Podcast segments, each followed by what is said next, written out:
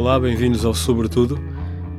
Esta semana revisitamos um episódio anterior como preparação para a segunda parte da conversa que vai sair daqui a duas semanas. Ou seja, eu falei mais uma vez com o António Vilaça Pacheco, gravámos esta semana, uma conversa sobre Bitcoin para nos atualizar uh, um pouco sobre aquilo que se tem passado, porque tem efetivamente havido algumas uh, movimentações nessa área, também outras coisas novas que têm surgido, um, e o António uh, explica no próximo episódio e atualiza-nos o que é que se tem passado. Mas na verdade é realmente uma segunda parte da conversa.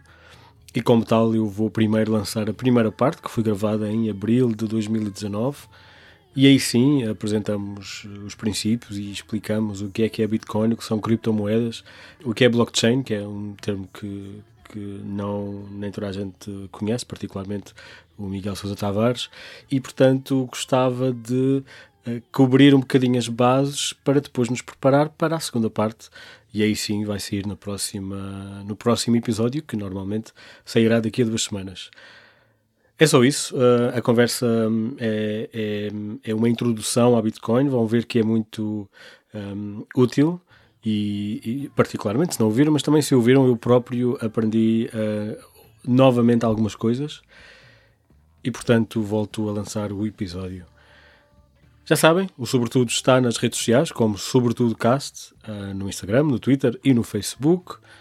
A sua casa é sempre em podcastsobretudo.pt mas como já sabem, o melhor é mesmo subscrever ou seguir o Sobretudo na vossa aplicação preferida de podcasts, porque assim, logo que sai um episódio, já sabem, recebem-no e fica disponível.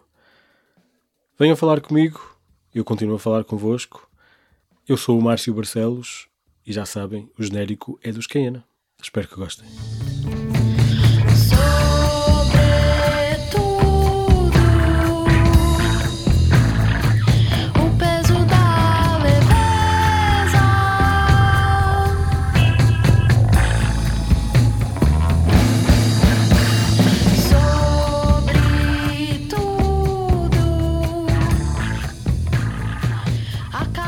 Olá, António. António Vilaça Pacheco, é assim que te chamas uh, oficialmente? Ou António Pacheco, como é que preferes? Eu assinei com os dois nomes porque não quero desagradar nenhuma parte da família, então uh, assinei com os dois nomes. Ah, ok. Uh, pelo menos um do lado da minha mãe e um do lado do meu pai, assim acho que é justo. Uh, dizes assinei, dizes assinaste com os dois nomes, porque já te expliquei como é que te encontrei, já agora partilho com quem nos ouve. eu queria falar com alguém sobre Bitcoin, sobre criptomoedas, e já vamos falar sobre a diferença entre as duas coisas. E entrei numa loja de livros à procura de um livro em português sobre o tema e encontrei o teu, que se chama Bitcoin, não é? Exatamente. Bitcoin tem um subtítulo que é para deixar mais claro, que é tudo o que precisa de aprender sobre criptomoedas. Uh, mas de facto, Bitcoin é, é o nome que fala às pessoas, não é? É o nome que, que as pessoas reconhecem.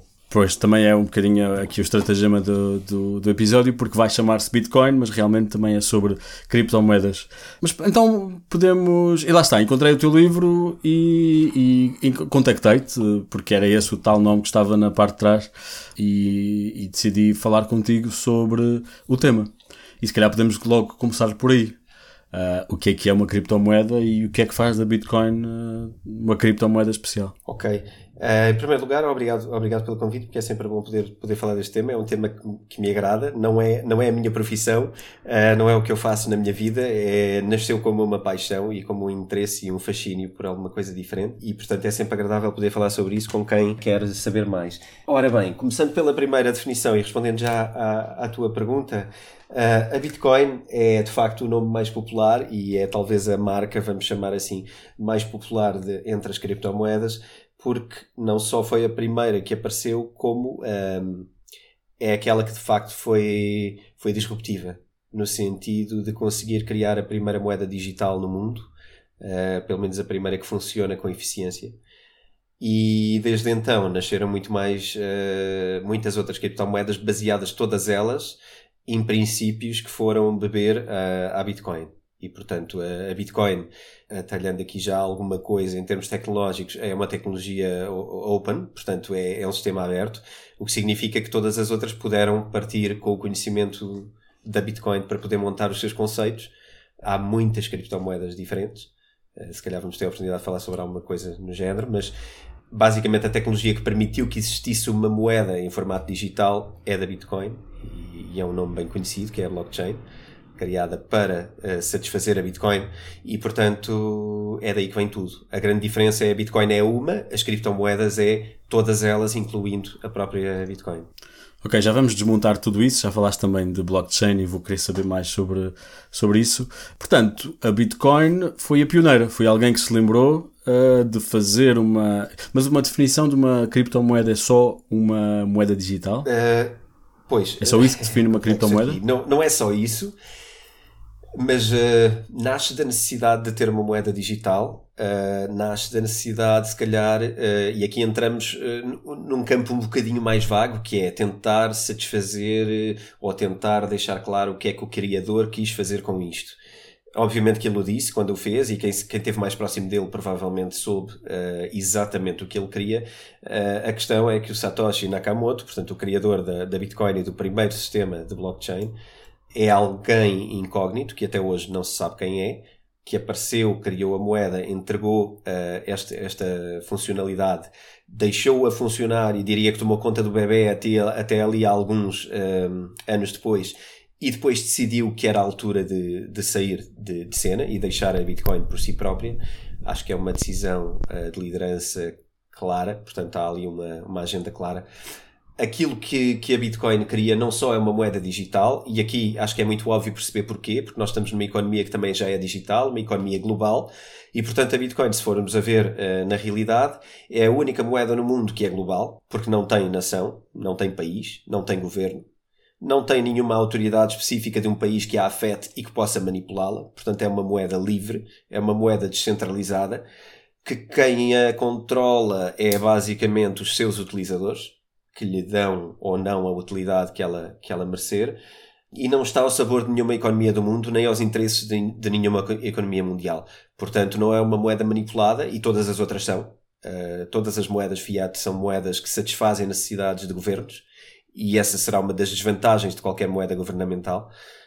E a Bitcoin não só, portanto, é descentralizada, como não tem uh, essa nação, e depois traz uma funcionalidade que é a única moeda no mundo que funciona 24 horas, é a única moeda que não dorme aos fins de semana e que não acontece nunca com o Bitcoin fazeres uma transferência à sexta e só à segunda-feira é que ela é processada. Ela é processada automaticamente numa, numa rede que está 24 horas ligada. E portanto ela traz algumas vantagens para um mundo que já há algum tempo que é um mundo digital, não é? A nossa, a nossa aldeia global, como nós chamávamos, não havia uma moeda para negociar 24 horas por dia na internet. Nós temos câmbios, que é, que é uma coisa primitiva, Uh, e a economia já não, já não se padece com esse tipo de, de, lentidão. E portanto, eu acho que há algum tempo que se queria fazer uma moeda digital, que se queria fazer uma moeda da internet, vamos falar assim, e a Bitcoin é a primeira que consegue dar resposta a isso. Então, então pá, vamos tentar descrever isto aqui um bocadinho em termos gerais. Estamos a falar de uma moeda, chamamos-lhe moeda, mas até podíamos chamar-lhe outra coisa, mas é uma, uma, uma coisa que pode ser usada e à qual é dado valor mas de onde é que vem esse valor? Porque a primeira, as outras moedas todas estão associadas a, a coisas. De onde é que vem essa confiança? De onde é que vem esse valor? Eu não posso pegar numa pedra e dizer isto agora vale 4 hum, mil euros. É, essa é uma conversa gira. é gira e, e, ela própria é. Acho que é uma conversa sem fim, porque, porque entramos aqui numa coisa muito engraçada que é Uh, a maioria de nós, uh, quando cresce e, e, quando, é, quando nos são ensinadas as noções sobre o que é que é dinheiro e o que é que é moeda, eu diria, e até hoje, sempre que, que conversei ou que dei palestras ou etc., ainda não vi ninguém que me soubesse explicar exatamente de onde é que vem a sua noção do que é que é moeda e também não vi muita, muita gente esclarecida sobre de facto qual é o valor da moeda que usa e qual é a sustentabilidade dele. Uh, a verdade, e a maioria dos artigos que vamos vendo, inclusive em, em, na imprensa, eh, já vi coisas como a moeda que temos hoje, por exemplo, os euros ou os dólares, estão associados a ouro. E a que é que está associado a Bitcoin? A primeira falácia é que o dólar e o euro não estão nada associados a ouro. Já desde antes de eu nascer que não estão. Portanto, desde 1971 que não há qualquer equivalência de nenhuma moeda no mundo a nenhuma reserva de ouro no mundo. Isto não é uh, informação disruptiva, porque desde então que foi feito pelo Nixon nos Estados Unidos, as moedas no geral tinham uma equivalência ao dólar, uh, até aí. Isto vem de Bretton Woods, portanto, do, de 1947, salvo erro, no final da Segunda Guerra Mundial. uh, reuniram basicamente no mundo inteiro para definir qual era o sistema monetário mundial. E a Rússia, por exemplo, saiu dessa reunião e não participou, mas o que saiu daí foi que todas as moedas uh, ocidentais, ou a maioria das moedas ocidentais, ficaram com equivalências ao dólar. E o dólar, sim, tinha uma equivalência ao ouro. Portanto, eu estou a recuar aqui um bocadinho na história, eu poderia recuar muito mais. Uh, se recuarmos muito mais, pensamos porque é que nasce a moeda e porque é que existe moeda. A moeda governamental é uma invenção muito recente. Uh, se calhar eu, eu, até preferia voltar um bocadinho mais atrás. Uh, a moeda governamental é, é uma invenção muito recente porque a moeda não nasceu com governos. A moeda nasceu por uma necessidade de troca entre pessoas para ser uma unidade contábil. A moeda nem sempre foi um metal. A moeda foi sal, a moeda foi penas, a moeda foi pedrinhas preciosas, coisas que tinham raridade. E porquê é que a moeda era essas coisas? Porque, em primeiro lugar, a moeda tinha que cumprir três funções. Ela tinha que ser facilmente transportável, ela tinha que, que ser uh, contabilizável, ok? E tinha que ter escassez porque senão, se pensarmos que a moeda é relva, eu vou ali e apanho relva mais rápido do que alguém me paga molhinhos de relva e, portanto, não valeria a pena trabalhar. Portanto, a moeda tinha que ter alguma escassez, tinha que ser facilmente contábil. Para quê? Por exemplo, no caso do sal, era, era pesado. E, portanto, o sal era pesado e era facilmente transportável, porque era, e tinha raridade também, na altura. E, portanto, o sal, a nossa palavra salário, vem de salarium argentum, uh, que era a forma de remuneração do, das legiões na altura. E, portanto, a moeda vem daí, não vem de nenhum governo nem de nenhuma necessidade governamental.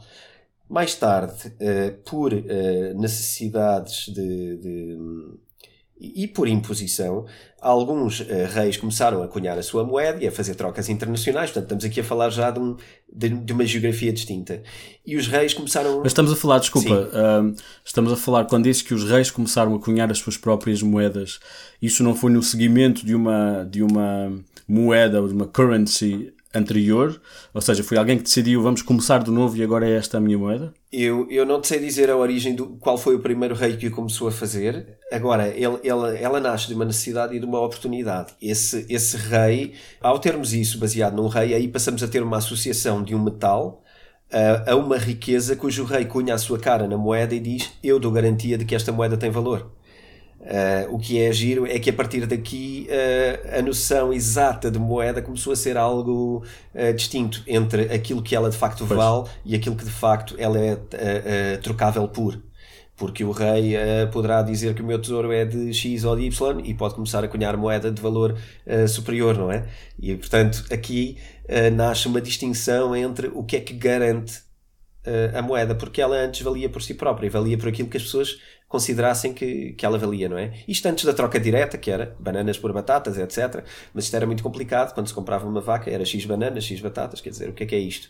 E passou a necessitar Sim, dessa, pensar, dessa unidade. Porque, desculpa, desculpa, só porque acho que antes de irmos às moedas, se calhar temos que ir ao dinheiro, ou seja, uh, porque foi as, as moedas, ou seja o que for, que foram criadas precisamente para substituir uma espécie de um, de um arquivo de tempo ou um arquivo de valor. Ou seja, eu compro esta vaca, mas não te dou as batatas, dou-te um símbolo das batatas, que depois tu podes usar em batatas ou noutras coisas quaisquer. Exatamente. E, e foi depois, esses símbolos é que começaram a mudar com o tempo, mas a ideia que eu tenho é que continua sempre associada a uma coisa inicial. E mesmo uh, uh, Uh, e, e, poderás, poderás corrigir, mas mesmo quando falas dos reis que começam a cunhar moedas, eu não sei quão longe isso está de o rei estar a simbolizar a, a sua fortuna numa moeda e depois essa moeda começar a circular. O que diria, e lá está, longe de ser especialista, um, diria que não é necessariamente uma disrupção com o processo anterior, é só o símbolo que passa a mudar a outra coisa. O, o, o rei acumulou sal e camelos e etc. Uh, e ouro, e depois começa a dizer que este, esta pequena moeda, este pequeno disco, uh, simboliza este ouro que eu tenho. Agora, se substitui, isso se calhar já é outra, outra pois, questão, porque o ouro continua lá a estar. Não, eh, garantidamente haveria casos que se calhar substituiria na sua totalidade e outros em que não, mas de facto a moeda, o que traz também é, é outra característica que é a reserva de valor. E a reserva de valor permite que tu uh, não tenhas que comprar bananas agora só porque, só porque ofereceste uma vaca e tens de ter bananas, porque elas estragam-se. Então o que tu podes fazer é uh, ir gastando. e ir preservando do teu lado e teres a reserva de valor. Portanto, esta é outra característica da moeda e que a Bitcoin pretende fazer de uma forma, uh, de uma forma eficiente. Eu não sei até que ponto uma moeda cunhada é ou não uma substituição exata de uma coisa que tem valor em si. Agora, a, moeda cunhada por um rei não tem valor em si, porque já não é uma batata, ela não é comestível, ela não é sal que tu possas temperar alguma coisa com. Portanto, a utilidade do bem perdeu-se ali. A partir do momento que se começou a cunhar um metal para substituir um bem utilizável e um bem que tem valor em si próprio. Portanto, sempre que falarmos numa coisa que tem valor intrínseco, temos que de facto olhar para o valor intrínseco do bem e, e a moeda cunhada não tem valor intrínseco em si. Ela não serve para Quer nada. Dizer, tem, tem no metal e no peso, e não é? Terá no metal. A moeda de ouro é mais. Se for um metal, não. se for ouro, Uh, sim, não, não hoje em dia porque não, não têm esses metais, mas uh, se tivesse, se as nossas moedas e notas tivessem de facto um valor em ouro ou em metal, nós podíamos derretê-las e, e não sei, fazer bijuteria claro, talvez. Claro, não é o caso. Sim. Não é o caso. Até se diz que as notas de cêntimo, as moedas de cêntimo são mais caras do que aquilo que valem. O que também é uma coisa acredito, engraçada acredito para pensar. Sim. Mas acredito que seja mais por ineficiência do sistema do que propriamente por, não, porque, claro, claro. porque o quisessem fazer, porque de facto ter moeda física hoje em dia é, o custo de a produzir e etc. É, provavelmente será maior do que o valor do dinheiro, o que é giro, porque de certeza que vamos falar sobre o valor do dinheiro e, e ele evolui de uma forma também peculiar. Uh, o, o, dinheiro, portanto, falo o dinheiro fiat, o dinheiro uh, que nós conhecemos, euros, dólares, etc. Sim, tu, tu disseste aí, referiste as moedas fiat, tens que explicar o que okay, é. Sim. Não é o carro, por exemplo. fiat significa, vem do latim e significa por decreto. Ou seja, okay. uh, basicamente um governo diz que a moeda vale X e, e o fiat é o sistema de, de, valorização. Ou seja, a moeda é instituída e é valorizada uh, por decreto governamental. Portanto, não há aqui mais nada por trás. Não há qualquer valorização em ouro, não há qualquer reserva de ouro que tenha que responder obrigatoriamente. Uh, havia há, há bastantes anos atrás, quando o governo, para emitir moeda, era obrigado a comprar ouro e havia este sistema de, basicamente, compensação. Cada vez que o governo emitia moeda, tinha que a garantir, porque cada vez que se emite moeda está-se a degradar, a degradar valor, não é? Estamos a fazer com que cada euro valha menos, cada vez que emitimos. Sim. E isto tem acontecido muito, muito, e de forma muito intensa nos últimos anos, tanto euros como dólares, como Sim. qualquer outra moeda. Há uma desvalorização cambial muito grande e não há nada que a compense. Portanto, basicamente, estamos a, a perder uh, poder de compra com, com as moedas que temos. Mas isso, se calhar, também é influenciado pela digitalização de, das transações financeiras, porque realmente agora o, o, valor do dinheiro ainda é menos. Ainda vale, o dinheiro ainda vale menos intrinsecamente do que valia antes, porque agora já nem passa por nenhum tipo de material. Um, mas estamos, se calhar, a ir um bocadinho mais, mais rápido do que devíamos. Ainda queria saber de onde é que vem o valor da Bitcoin. Boa. ok. Uh, o valor da Bitcoin é, é é a única, não é a única porque há outras criptomoedas, mas portanto, quando a Bitcoin nasce, e, vamos aqui situar, a Bitcoin, o valor que tem é o valor de encontro entre a procura e a oferta. E é ditado unicamente por o preço que eu estou disposto a vender e que tu estás disposto a comprar. Portanto. Uh... Mas isso implica uma aceitação quase plena, porque senão, quer dizer, eu e tu podemos concordar que aquilo que estás a dar-me vale isto mas eu depois não posso usar para, para outra coisa. Portanto, é preciso que outra pessoa também a aceite e assim sucessivamente. É esse, se calhar, um dos desafios de uma criptomoeda. Enquanto eh, estás a falar de. Não sei se estás a falar de, de, de implementação ou, ou, de capacidade. De utilização. De? Utilização da utilização. moeda. Ou seja, dizes que isso é. Uh, o valor da moeda é, é a relação entre a procura e a oferta. Faz sentido. Mas é preciso que haja um, um uma concordância desse valor e não seja só quem emite, ou seja, teve que haver uma estrutura quando surge uma moeda que tem que, que para existir, para ser valorizada, tem que ser aceita. Sim. Uh, eu vou, vou tentar, não sei até que ponto, uh, vou tentar partilhar aqui algumas coisas sobre como é que isto acontece na, na realidade. Faz favor, sim, se calhar, se calhar ajuda. Ex, exchanges, que são basicamente casas de câmbio, uh, e há variadíssimas, e, e, quem quiser pode fazer uma. Uh, onde as pessoas podem comprar e vender criptomoedas. Portanto, tudo nas criptomoedas tenta respeitar um princípio universal uh, de liberdade e descentralização. O que significa que tu fazes a tua casa de câmbio e tu podes ter um valor para compra e um valor para venda de criptomoeda. e terás os clientes que isso merecer que a tua performance merecer. Ah, ou seja, isso não, não, não é decretado. Isto não é decretado, não é obrigatório. Eu posso vender pelo valor que eu, que eu entender. Uh, agora, existem no mundo, e estamos a falar de uma coisa que tem diariamente milhões e milhões de circulação de compra e venda, não estamos a falar de uma coisa que uh, há meia dúzia de dólares trocados no mundo, estamos a falar de uma coisa que tem volumes de milhões diariamente de transações. O que significa, como qualquer outra ação, que se encontra um ponto médio uh, de, de, compra e de venda, não é? Se eu quiser vender uma ação da Galp, vamos por aqui e passa a publicidade, tu estás disposto a comprar lá um valor e, e a vender lá outro. Porquê? Porque vais consultar Sim, como em tudo. Uh, mais ou menos o que a está concorrência, não é? Não é? E, o, e os exchanges Sim. não têm todos exatamente a mesma cotação. Não há um exchange oficial, porque isso seria centralizar outra vez o poder em algum lado. Um, e a Bitcoin tem pouco a ver com centralização de poder, portanto, não, não pretende, e por si própria é um sistema próprio. Ou seja, a, a, Bitcoin não é só uma moeda, é um sistema de circulação de moeda. E aqui entra outra coisa que é: uh, não é preciso nenhum sistema financeiro nem sistema bancário por trás. A Bitcoin faz toda essa performance sozinha. Okay? Portanto, cada pessoa que tem uma carteira de criptomoedas é um banco e uh, pretende-se, e tem a capacidade hoje, uh, não tem a capacidade instalada porque não está popularizada o suficiente, mas será o equivalente a um banco internacional, portanto, a, a um banco uh, central. Estamos a falar como se fosse um banco europeu ou como se fosse algo maior que isso. Cada pessoa. Porque está a jogar numa arena global, não é? Sim, e porque pode, Cada uma e porque pode pessoas, fazer sim. todas as funções que qualquer sistema financeiro pode fazer. E portanto aqui é, é transformar cada pessoa num bancário. Uh, mas não futuros. pode emitir moeda. Não emitir, mas um banco também não emite. Uh, aqui tem mais a ver com uh, trocar, fazer empréstimos, poder fazer qualquer coisa do género. É a descentralização okay. a esse nível. Uh, e não precisar de uma validação de um, de um, de um grupo de bancos, por exemplo, que, que pretenda uh, ter as suas, as suas, próprias avaliações, enfim, tem o seu próprio sistema.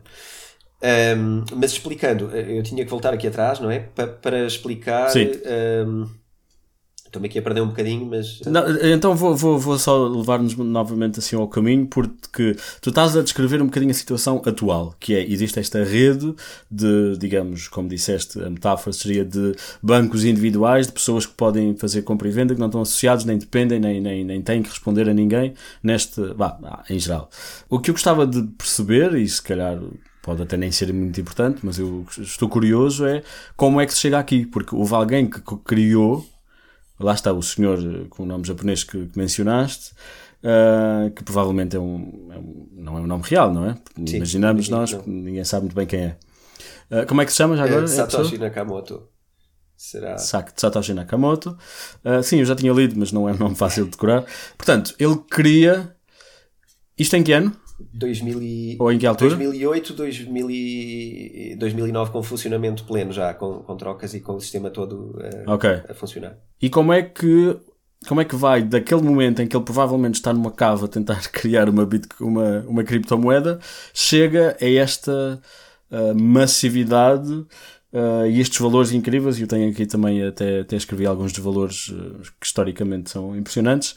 Um, e não precisas de entrar em grandes detalhes, mas como é que a coisa acontece? Como é que a coisa chega ao estado em que neste momento já é possível entrar numa estrutura e numa rede em que é possível trocar, vender, comprar, Eu acho que etc. a, Bitcoin nasce uh, num, num, sistema. É assim, para já não é a primeira moeda digital a, a tentar-se criar. Portanto, já havia essa procura, já havia uma necessidade, não é? Isso não é algo. Uh, a Bitcoin nasce num, num, ambiente alternativo, nasce no Cypherpunk, portanto, num fórum de, de, de pessoal alternativo e programador e um bocado geek, não é? Portanto, é uma moeda que muitos ainda gostam de chamar geek money e há essa brincadeira à volta da Bitcoin. O que eu acho que tem acontecido nos últimos anos é que deixou de ser uh, geek money. A Bitcoin, quando foi lançada, valia menos que um dólar cada Bitcoin.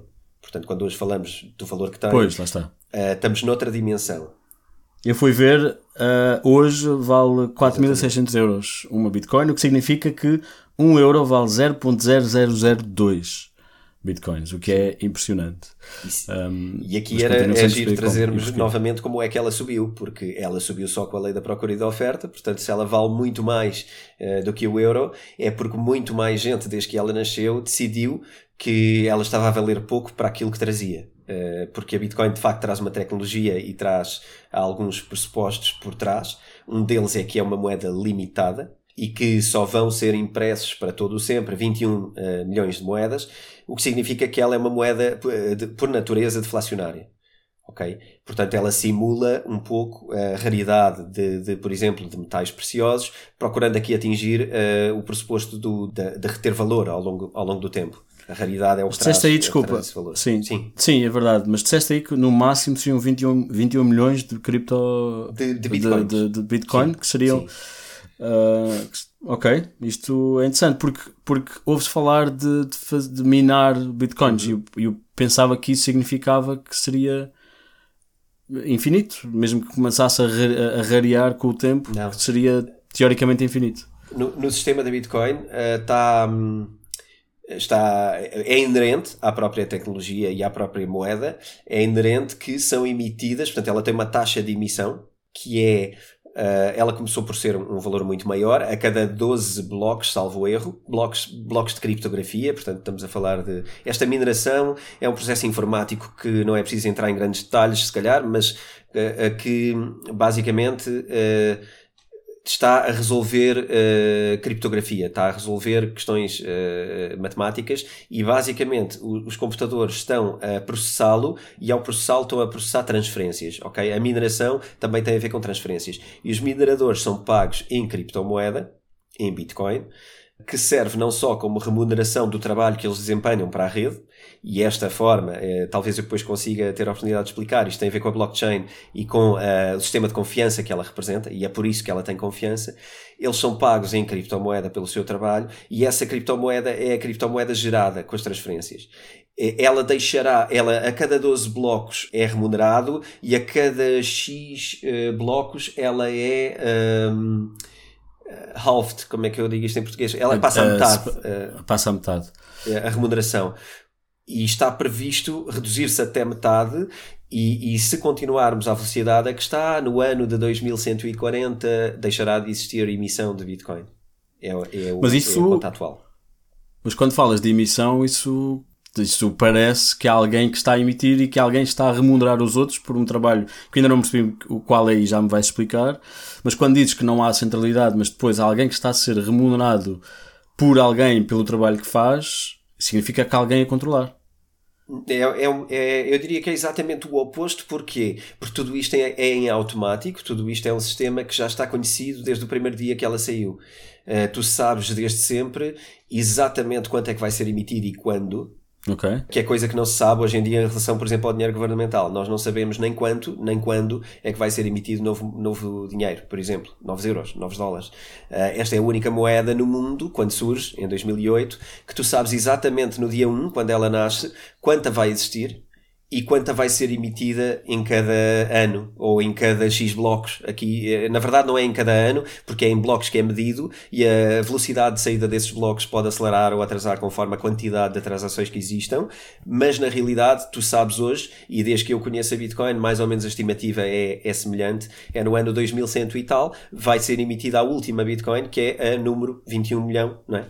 E, e tu sabes exatamente que nunca mais vai ser emitida nenhuma e, portanto, uh, o valor dela será aquela construir então. unitariamente. Ok, uh, eu acho que penso, penso que tenho, tenho que reagrupar um bocadinho as ideias. Portanto, uh, estamos a falar de um sistema que foi criado juntamente com a, com a moeda, ou seja, toda a estrutura criada em, conjunto e é um sistema de, de, blockchain que na verdade é cadeia de blocos é, que é que ajuda e já me vai explicar porque eu quero perceber uh, ajuda a desencriptar determinados números, códigos, etc. E é, é isso que se chama, ou seja, os computadores ficam a processar esses números ou esses códigos até desencriptar e as pessoas que têm esses computadores a trabalhar para o sistema uh, vão recebendo a cada 12 blocos uma criptomoeda, um valor, é indiferente, pronto, um determinado valor que está. E portanto, lá está, é, em, é de 12 em 12 blocos que se vai emitindo moeda até aos tais 21 milhões de, de, de, de Bitcoin. É isso? Exatamente. É, okay. é isso mesmo. É isso e mesmo. quais são os códigos que estão, que estão a ser desencriptados? O, o sistema usado, e aqui uh, eu se calhar não consigo ir muito mais longe porque eu não sou, uh, eu não sou programador e, e portanto não sou, não sou informático e o meu conhecimento só vai até um ponto, uh, que é muito mais o lado económico e o lado da lógica financeira, social e política desta coisa toda. Uh, e essa sim é a minha formação. Uh, aqui o, o que acontece no sistema de, de, de, o código é o SHA-256, se é que isto diz alguma diz coisa, nada, é sim. uma linguagem, uh, provavelmente diz, diz tanto como, como me dizia a mim, mas basicamente isto é uma, é uma linguagem de programação que é bastante simples e que é bastante básica. E isso traz-se como vantagem. E porquê? Porque o objetivo da, da Bitcoin, a Bitcoin não é a mais complexa das criptomoedas, pelo contrário é daquelas que traz uma linguagem mais simples, mas é e, e tem sido, até hoje, parece-me, aquela que uh, claramente pretende apresentar uma coisa como o seu grande potencial, que é a confiança. A Bitcoin é um sistema de confiança e a blockchain é a Bitcoin. A blockchain nasce na Bitcoin. E quando se tenta desviar a blockchain da Bitcoin, uh, pode-se cair em, em, vários erros. Uh, um dos principais é para que é que ela nasceu e para que é que ela serve. A blockchain serve como sistema de confiança. Serve para que eu e tu não confiamos um no outro, não nos conhecemos de lado nenhum e, portanto, temos uma terceira parte, que é a blockchain, que vai garantir que quando eu cumpro a minha parte e tu cumpres a tua, existe um negócio que é desenrolado. Se tu não cumprires, tu és punido e não te chega a valor nenhum. Se eu não cumprir, eu sou punido e não me chega a valor nenhum. Isto nasce de um problema uh, matemático famoso, que é, que é o o General's Byzantinum uh, Problem, que, que, é aquela coisa uh, do ataque à, à, cidade, creio que de Bizâncio, que era o general queria, queria atacar, mas uh, manda emissários, e se eu mando um emissário com uma mensagem secreta para o outro lado, isto para sincronizar um ataque, não é? Entre 10 pessoas que querem fazer uma coisa, mas se eu avisar uma primeiro, ela pode uh, ser corrompida por alguém e no meio pode-me trair e, e, quando eu for atacar, o inimigo vai saber. E se eu tenho que mandar emissários pelo meio do inimigo, há uma grande probabilidade de eu ser, uh, dos meus generais serem corrompidos. E portanto isto tem um bocadinho a ver com confiança militar, que depois uh, nasceu este problema na matemática e que foi resolvido pelo tal Satoshi Nakamoto, que será uma ou várias pessoas, não se sabe quem é, uh, mas que resolveram esse problema através da blockchain. Uh, ah, portanto, é a, blockchain surge para resolver essa, vá, um bocadinho essa, essa limitação da condição humana de que sim. temos que, não podemos completamente confiar eh, na, nas pessoas corruptíveis, sim. Exato, e portanto a blockchain surge para, mas, mas hum, não estou a perceber como, ou seja, porque é que isto tem que ser feito em conjunto? Isto é feito em conjunto porque, basicamente, tu tens, uh, vamos pôr agora em termos de blockchain mesmo, tu tens uh, N computadores a, a, minerar, não é? E estamos a falar de um sistema de blocos. Aqui era mais fácil explicar graficamente, nós não, não conseguimos, mas se conseguíssemos fazer aqui uns desenhos com os blocos era mais fácil. Mas basicamente cada bloco é um bloco de informação e ele tem, ele contém em si uh, três partes fundamentais. Uh, tem a parte do, do, código de origem, portanto terá a chave de quem eu sou, embora eu seja anónimo, mas, mas tem uma chave, não é? Que é como se fosse o meu e-mail, vá, o meu endereço. Uh, ele terá uh, o teu endereço em termos de transação, portanto um destinatário, e ele contém informação dentro dele, Uh, a informação de, por exemplo, que quantia é que eu estou a enviar para ti.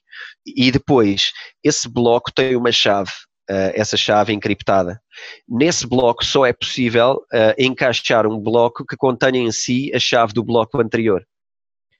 Uh, porque se, se, tiver uma chave diferente, ele não vai ser correspondente. O que é que lhe vai atribuir aqui a, a chave?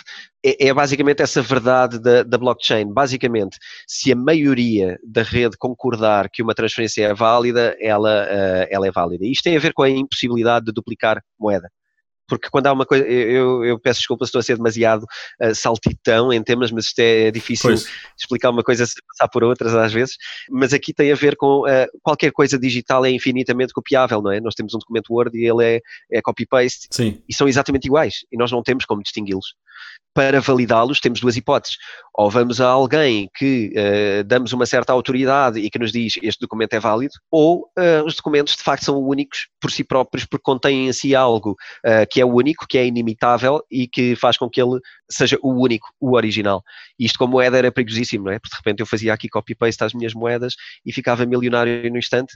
Então, de que maneira que isto, que, isto é, que isso é prevenido com a blockchain? Da forma em que há uma única transferência que é válida com, uma, com cada moeda, portanto, com cada transação, há uma única que é, que é verdadeira, que há de ser a primeira a chegar à, à, à, blockchain e a primeira a ser minerada por um conjunto de miners, vá, de entidades que validam essa transação. Nenhuma transação é validada só por uma máquina, elas são uh, validadas por toda a blockchain. Okay. Portanto, cada transação que eu faço é validada por toda a blockchain.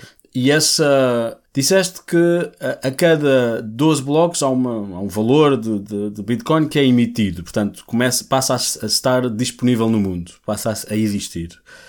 Quem é que fica. A quem, quem é que recebe isso se está toda a gente a trabalhar em conjunto?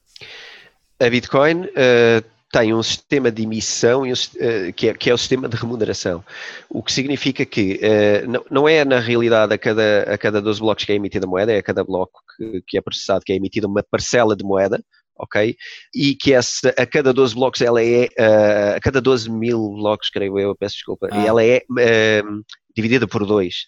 Ok, isto, isto, era eu a explicar a emissão de moeda, a remuneração é outra coisa. A remuneração a cada bloco ela, ela é realizada. Portanto, quando o bloco é um conjunto de transferências e quando ele é processado, quem o processou, quem gastou a eletricidade para o fazer, o hardware, todas as coisas que estão por trás do, do processamento, é remunerado pelo seu trabalho, porque basicamente eles são uh, aquelas pessoas que estão como se fossem pessoas no, no escritório a validar que transferências são verdadeiras. Só que simplesmente aqui o que acontece é que a pessoa não tem acesso à transação, ela é encriptada, a, a sua máquina sim tem acesso através de, de encriptação, está ali a resolver problemas e a máquina sim vai processar a resolução. No entanto, uh, temos que considerar cada máquina aqui como um trabalhador, entre aspas, não é? Portanto, tem que ser pago. Ele gasta energia, ele, ele performa um trabalho para a rede e é remunerado em troca. Essa remuneração é feita com emissão de moeda, mas também com custos de transferência. Portanto, uh, nós temos um custo mínimo de transferência é, é, relativamente baixo, de transferência de criptomoedas entre mim e ti. Uh, uma parte eh, desse custo é suportado por quem faz a transferência e há também uma emissão de moeda que é o que permite aqui validar a rede principal. E eu acho que esta criação de, de, de valor emitido tem muito a ver com fazer crescer a rede e fazer com que seja uh, apetecível fazer esta performance de trabalho para a rede da blockchain, até ela crescer. Portanto, isto só funciona porque está permanentemente em, em, movimento. Porque se tivesse tudo parado, nada acontecia, não surgia nova blockchain, uh, desculpa, não surgia nada, nova, nova moeda. está em funcionamento há 11 anos sem parar, porque, 24 horas porque por dia. Porque é, cada, e... é, é, nos movimentos que surgem, no, que são emitidas novas e é nos movimentos que, que as pessoas recebem, é isso? Está constantemente, é, é também... Sim, está constantemente a, a, funcionar 24 horas por dia e essa é a sua grande vantagem, não é? E é independente do, do nível de pessoas que entram ou saiam. Enquanto houver uh, um mínimo de pessoas no mundo a suportar a rede de blockchain, uh, entram e saem pessoas todos os dias, tenho, tenho a certeza, tenho uma grande certeza disso. Mas uh, a blockchain continua a funcionar assim que hajam pessoas suficientes a mantê-la a mantê-la a rolar. Ok, Está bem, eh, isto é. demora um bocadinho, se calhar quem nos está a ouvir vai ter que ouvir isto várias vezes, e eu, eu inclusive, mas acho que temos a informação suficiente para perceber um bocadinho como é que isto funciona, porque lá está, já concordámos, não é uma coisa simples. Um, mas é mais porque é melhor do que simplesmente ouvir falar de, de, de Bitcoin e não, não saber de, de, todo de que é que estamos a falar, um, mas o que não significa que, que uma pessoa que ouviste se torne especialista, não é? Um, mas então, falámos do, da, da, da ação, falámos de pessoas como é que se usa a Bitcoin? Como é que uma pessoa, como é que eu, que não faço ideia como é que se usa Bitcoin, como é que passos principais, não é preciso entrar em grande detalhe, um, o que é que eu posso fazer? Olha, em primeiro lugar, eu acho que esse é o grande desafio e quero até eh, desde já abraçar isso, porque isso acho que é uma das grandes questões que para mim, como pessoa que gostava que, que aqui houvesse uma oportunidade para uma coisa nova no mundo, e não falo de desligar uh, o dinheiro que temos hoje para ligar Bitcoin, eu acho isso uh, que não faria muito sentido, mas acho que é quase concorrência no dinheiro. Vamos pensar assim, ok? A Bitcoin traz concorrência no dinheiro. Agora há um outro tipo de dinheiro que podemos usar e que somos livres de usar uh, para consumir e para reter e para guardar, se acharmos que sim, que tem valor, se acharmos que queremos ter. Quem não quiser não tem, quem quiser tem, e eu acho que isso seria o convite mais lógico a fazer-se com criptomoedas. Eu só, que... só uma pergunta, pegando nisso para a Bitcoin seria benéfico que não houvesse outras moedas? Tipo, num ideal, era bom não haver outras moedas no mundo? Ou, ou, a Bitcoin precisa de outras moedas para funcionar de alguma maneira? Olha, eu, eu pessoalmente acho que não deveria haver só uma coisa. A partir do momento que se abre esta vontade de descentralizar, então vamos abraçar isso de uma forma real e verdadeira. Então acho que devemos eh, pensar que a, eh, a, moeda deve ser, deve ser descentralizada ao ponto de existirem várias e de o utilizador decidir qual é a sua moeda de eleição. Okay. E, e igualmente elas uh, poderem se trocar entre si. Portanto, eu vejo isto como uh, um pluralismo, uh, uma democracia, uma moeda democrática quase, uma coisa de facto descentralizada. eu não sei se para a eu vejo a Bitcoin como um programa e, portanto, eu não vejo a Bitcoin com interesses. Não, não, mas nem, nem, nem, nem me refiro a motivações pessoais ou, ou humanas, refiro-me para o sistema, para o sistema, para a coisa funcionar melhor ou para a coisa ser valorizada. a Bitcoin precisa de um, do, de, das, das, das moedas fiat ou não? Não, não creio não precisa okay. para funcionar, mas não acho que seja um elemento que faz okay. funcionar ou faz não funcionar. Ou seja, eu acho que convive perfeitamente com elas. Eu acho que se elas deixarem de funcionar, a Bitcoin pode continuar a funcionar, como é óbvio, porque a Bitcoin só depende de pessoas e okay. de o sistema existir. Portanto, enquanto houver eletricidade no mundo, pode haver Bitcoin.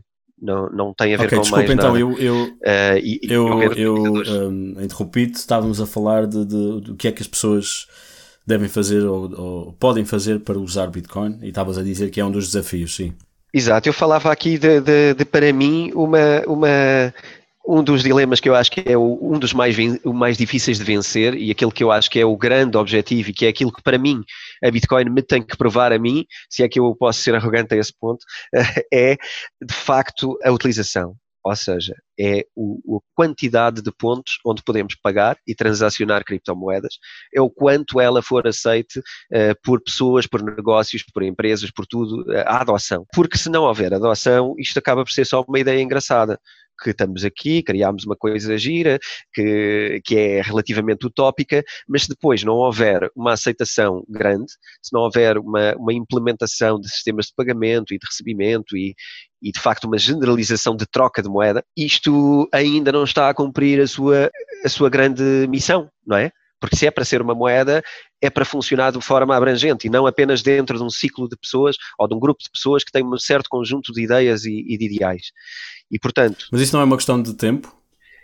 Eu, eu acredito que sim, mas isto é uma experiência tão nova, não é? Que nós não temos nada para olhar para o lado. Ah, ah, temos alguns exemplos de, de algumas coisas ao lado que tentamos fazer analogias, mas isto é dinheiro, é uma coisa diferente.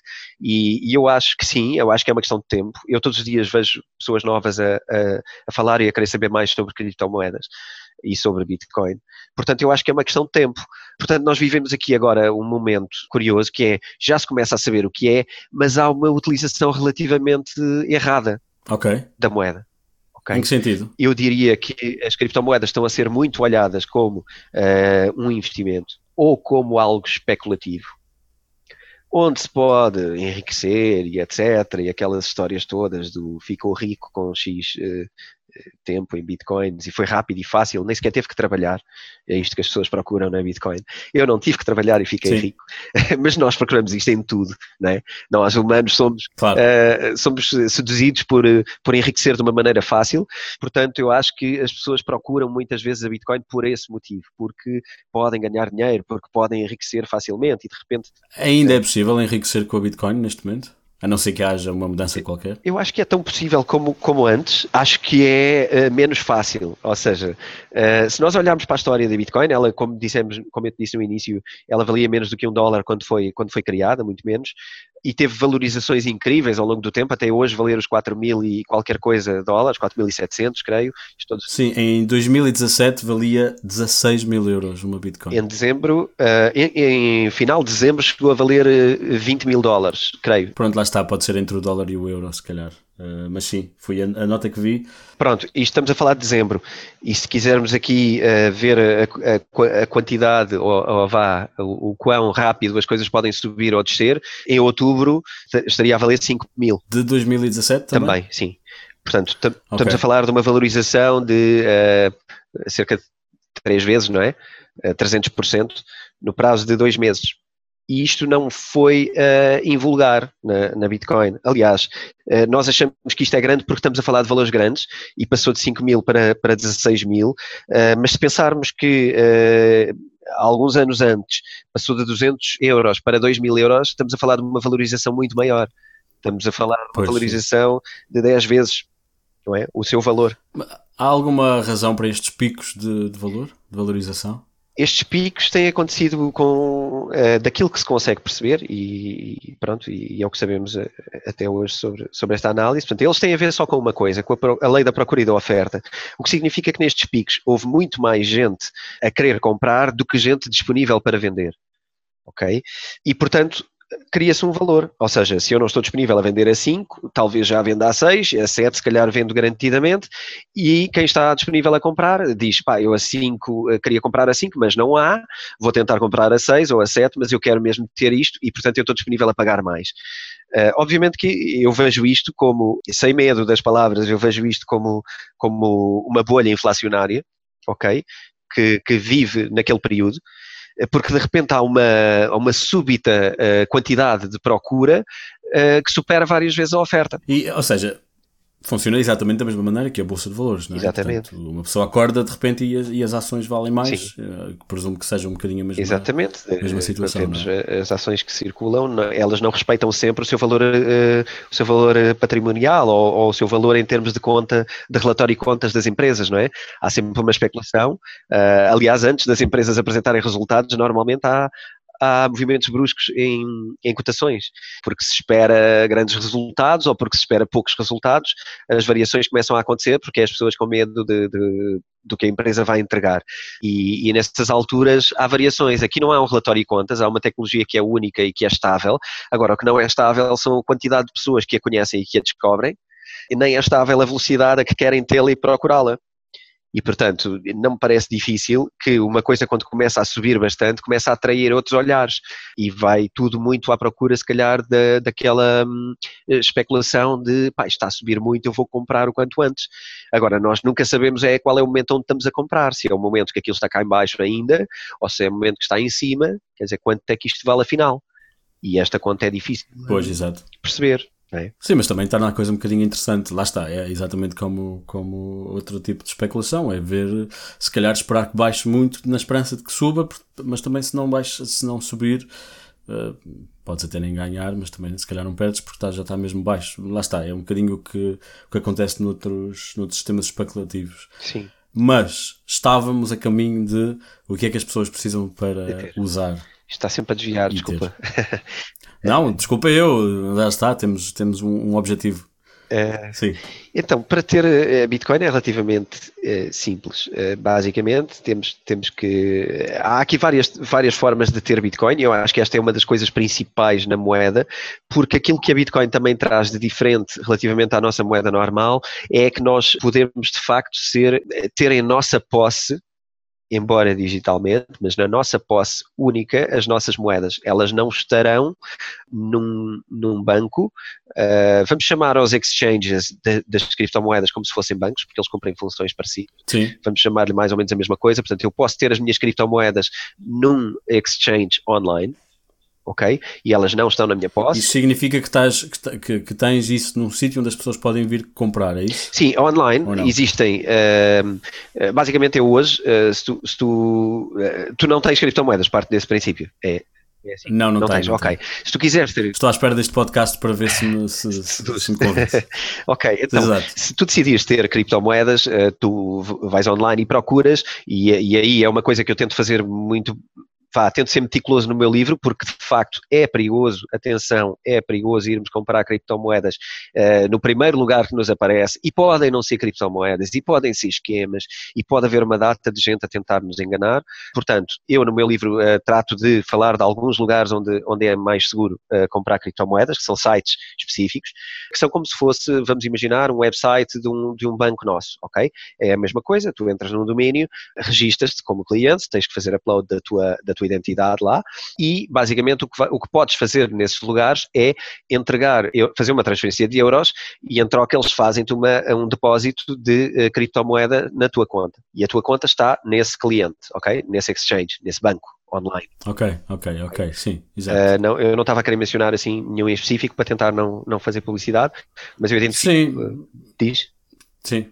Podes à vontade, é como é. quiseres, não sei. Pronto, eu acho que, por exemplo, um dos mais. Até porque se calhar convinha haver algum mais de confiança, porque é para depois as pessoas também não forem à toa à para a internet a Pronto, ver. Sim. sim. Uh, eu no livro fa faço, uh, não porque queira que aqueles uh, cresçam especialmente, eu não tenho qualquer ligação entre eles, não ganho nada com isso, mas faço porque uh, foi os que investiguei e eu próprio tive que fazer esse processo, não é?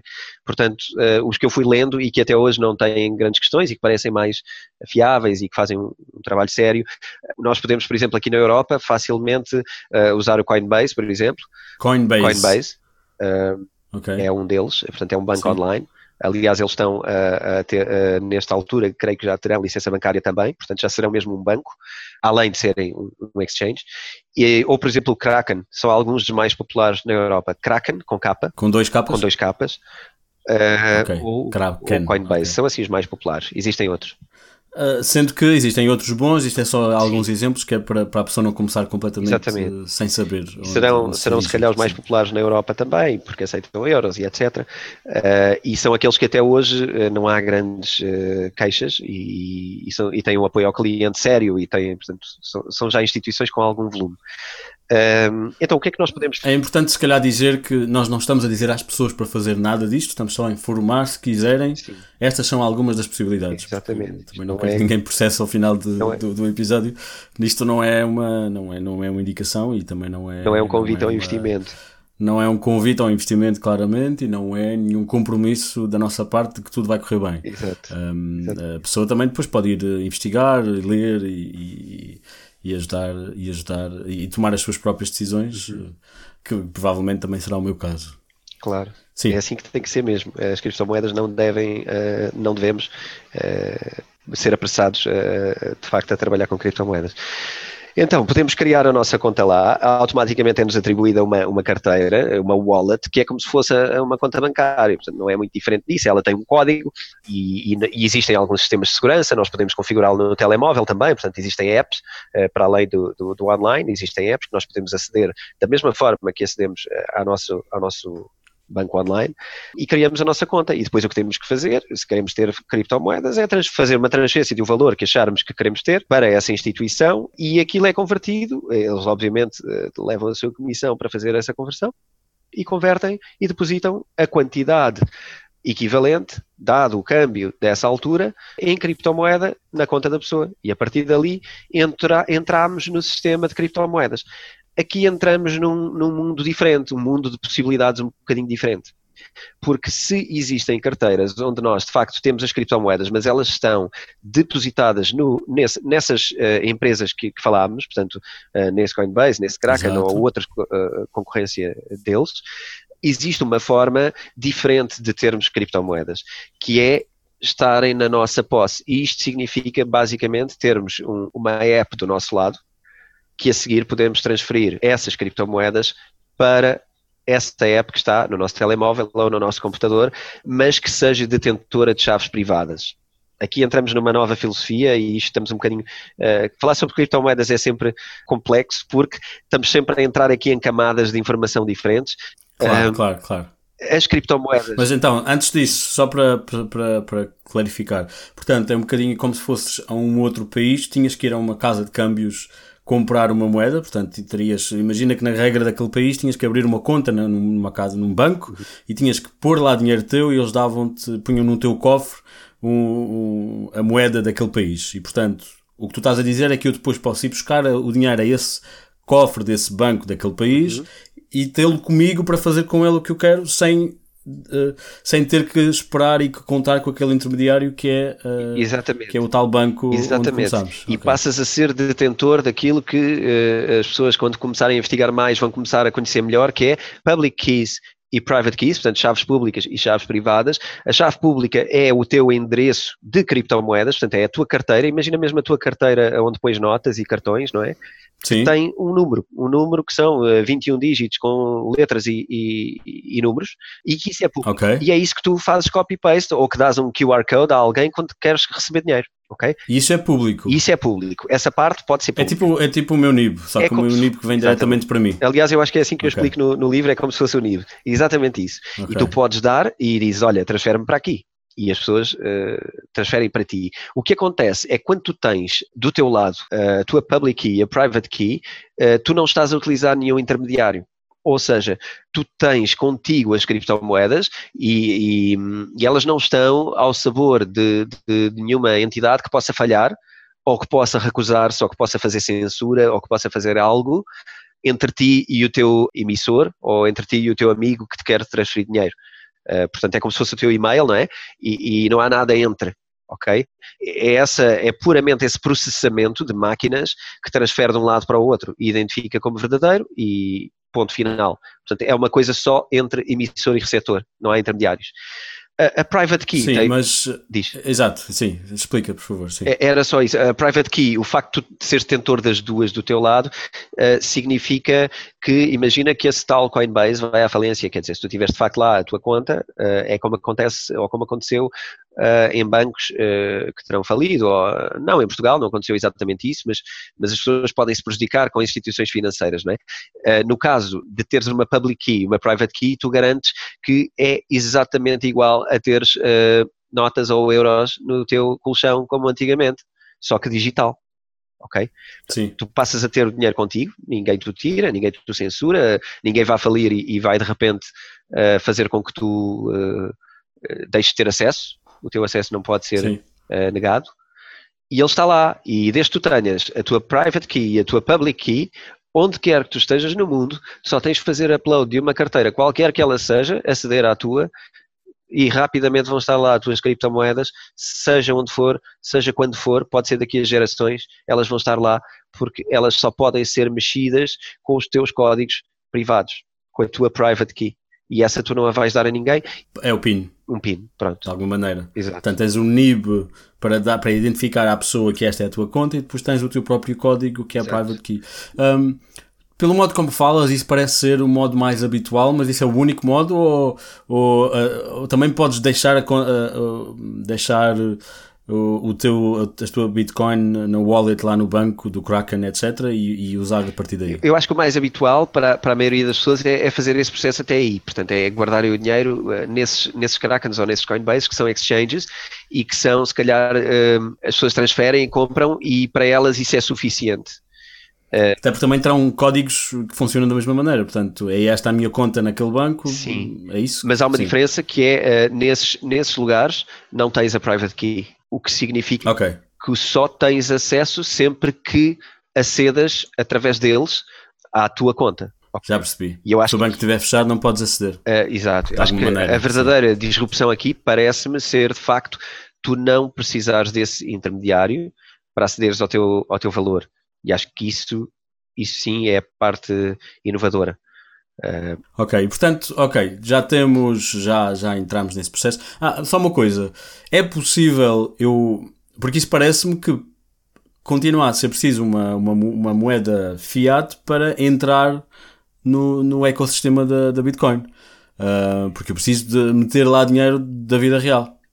Ou há outra maneira, por exemplo, posso vender uma coisa ah, em troca de Bitcoin e depois de repente fico com Bitcoin, por Sim, exemplo. sim, sim. Aliás, a outra forma, Mas tenho que criar uma carteira É. receber esse Bitcoin.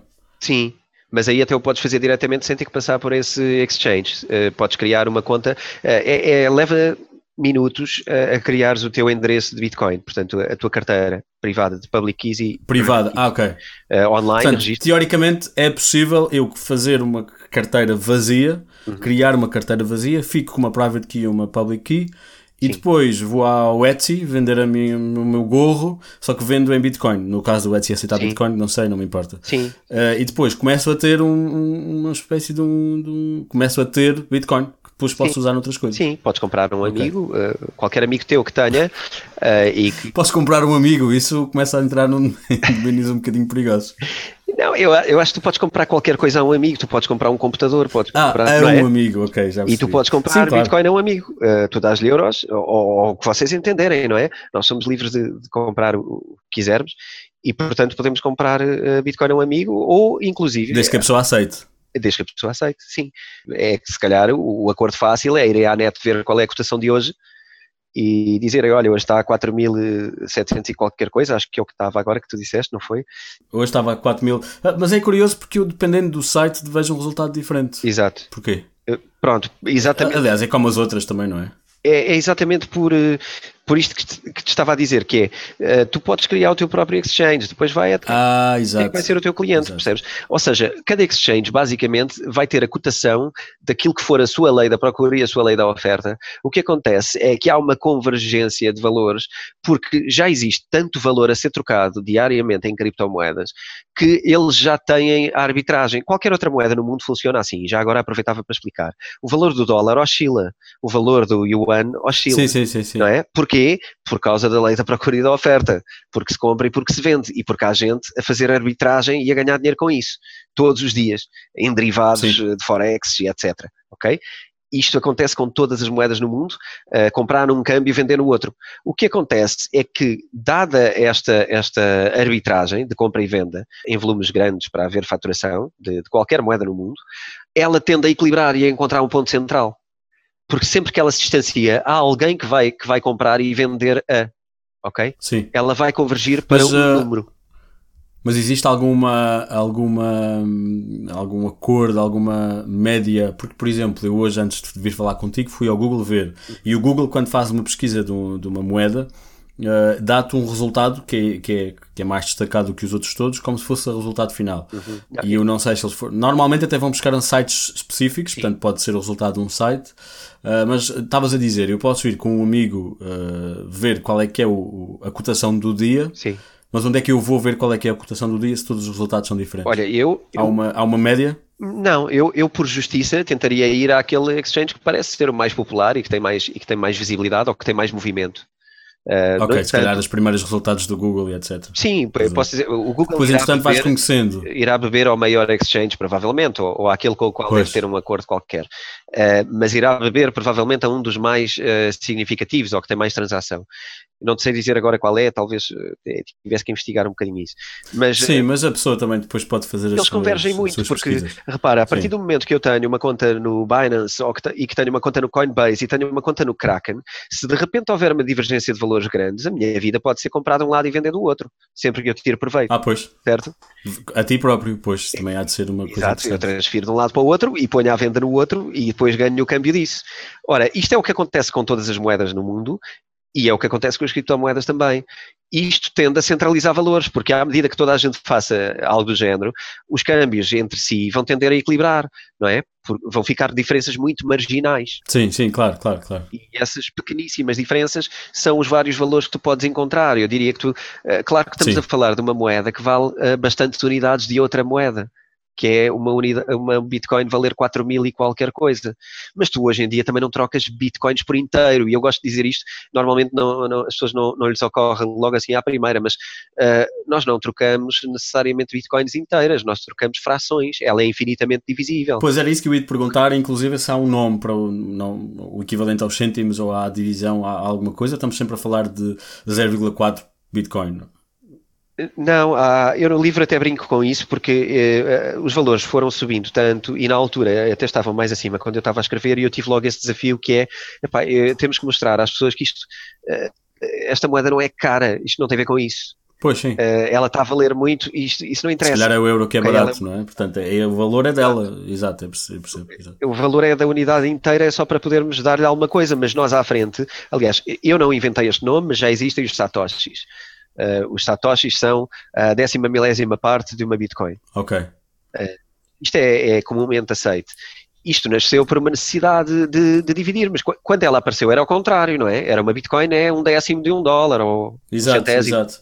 Portanto, um Satoshi é 0, quanto? 0, Disseste que era quanto? Um décimo de milésima? É, é décima milésima, portanto é 10 é mil, é, é, dividido por 10 mil. Ah, ok, ok. É um ok, ok, ok. E portanto é, é aí que estamos, estamos a falar dessas unidades, inclusive. Pois. Portanto, ah, ok, então já sabemos mais ou menos, porque depois presumo que lá está, isto passa. Existe alguma alguma estrutura para fazer estas transações ou estamos a falar de WhatsApp e Messenger, as pessoas a enviarem umas às outras os, os, seus, os seus dados e depois a coisa é feita na tua aplicação de, da carteira. Uhum. Como é que é? É giro falares nisso, que isso dá, dá quase para pegar de outra forma, mas é, em termos de em termos de forma de transação, eu tenho várias formas, eu acho que é isto, acho que entendi bem a tua pergunta, diz-me se não for, mas a forma de eu te transferir dinheiro, por exemplo, como é que eu faço, não é? Exato, na prática, na vida como, real. Como é que comunicamos? É, ok, então, um, basicamente, desde que, desde que me des o teu endereço, que, são, que é aquele código, não é, de, de, de números e letras, que são, é um código de 21 uh, dígitos.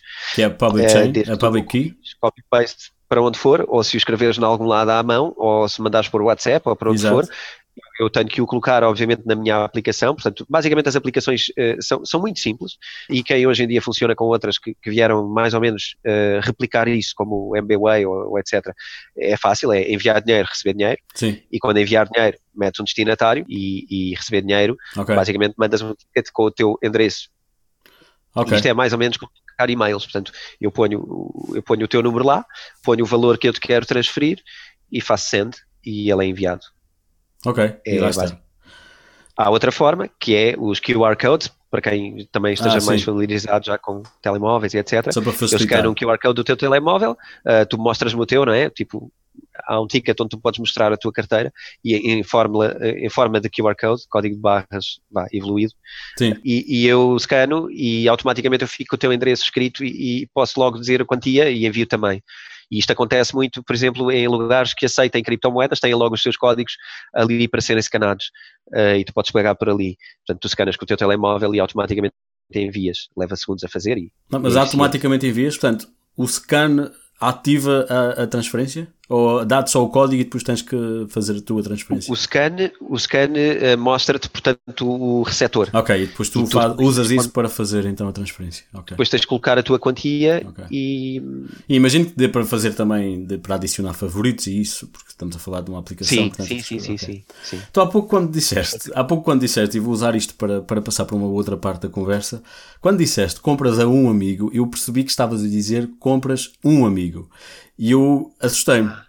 E vou pegar nisto porque existe muito preconceito, ou pelo menos a ideia, já me dirás se é preconceito, de que a Bitcoin é usada para coisas menos próprias e na Dark Web e etc. E queria saber quanto disto é verdade, se é, é exclusivamente, presumo que não, presumo que tu não sejas uma dessas pessoas, hum, mas acho que era importante abordar, sim. Ok, acho que, acho que sim, acho que sim. Então, há de facto essa, essa mensagem e, isso passa muito e infelizmente as notícias que temos, uma grande parte delas é sobre isso em vez de ser sobre o que é que isto é afinal. Então as pessoas vivem um bocado, ah, isso não é aquela moeda eh, que se fazem crimes e que compram droga e que, fazem coisas ilegais. E essa é normalmente uma das primeiras perguntas que fazem se tiverem a coragem de fazer. Então, mas não é aquela moeda para gente, pá, eh, Claro. para gente perigosa. E, e eu acho que não tem nada a ver com isso e eu gostava de deixar aqui alguns números, porque eu próprio tive esse, esse é importante perceber, eu não sou nenhum ah, evangelizador de criptomoedas, eu não tenho nada a ganhar com criptomoedas, eu sou, eu sou só alguém que achou isto fascinante e, e, e não achei à primeira, eu levei algum tempo, eu levei alguns anos Ok. em que rejeitei e que disse, epá, isso vai acabar no instante, porque se, se for verdade, uh, bancos e governos não têm muito interesse que isso exista e, de facto, isso vai, vai ter que morrer. Portanto, eu não tenho grande confiança em que isso vá, que isso vá durar. E estou a falar, se calhar, aqui de 2012. Ok. Uh, quando eu conheci a primeira vez, quando me falaram. E também a verdade é que não me explicaram profundamente, porque a pessoa que me explicou também não sabia muito mais do que, do que a base. E depois, em 2014, fiquei, fiquei de facto, como é que isto ainda está aqui? Como é que é possível? E comecei a estudar e comecei a investigar um bocado as coisas e, e a perceber.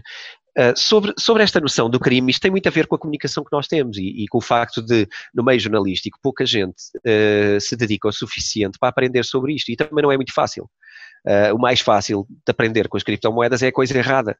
É que isto serve para ganhar dinheiro, é que isto serve para comprar Lamborghinis, é que isto serve para comprar, comprar pessoas, é que isto serve para traficar droga ou coisas do género. E, e, de facto isto é aquilo que vai aparecer, aparecer, aparecer, até chegarmos ao sumo do que é que isto é filosoficamente e do que é que isto pode ser bom para uh, um cidadão uh, em geral ou para o mundo, ou como é que isto pode ser disruptivo uh, tecnologicamente e financeiramente. Mas o modo como funciona ajuda a que seja usado para coisas menos próprias? Tem a ver com a identidade, tem a ver com. Sim.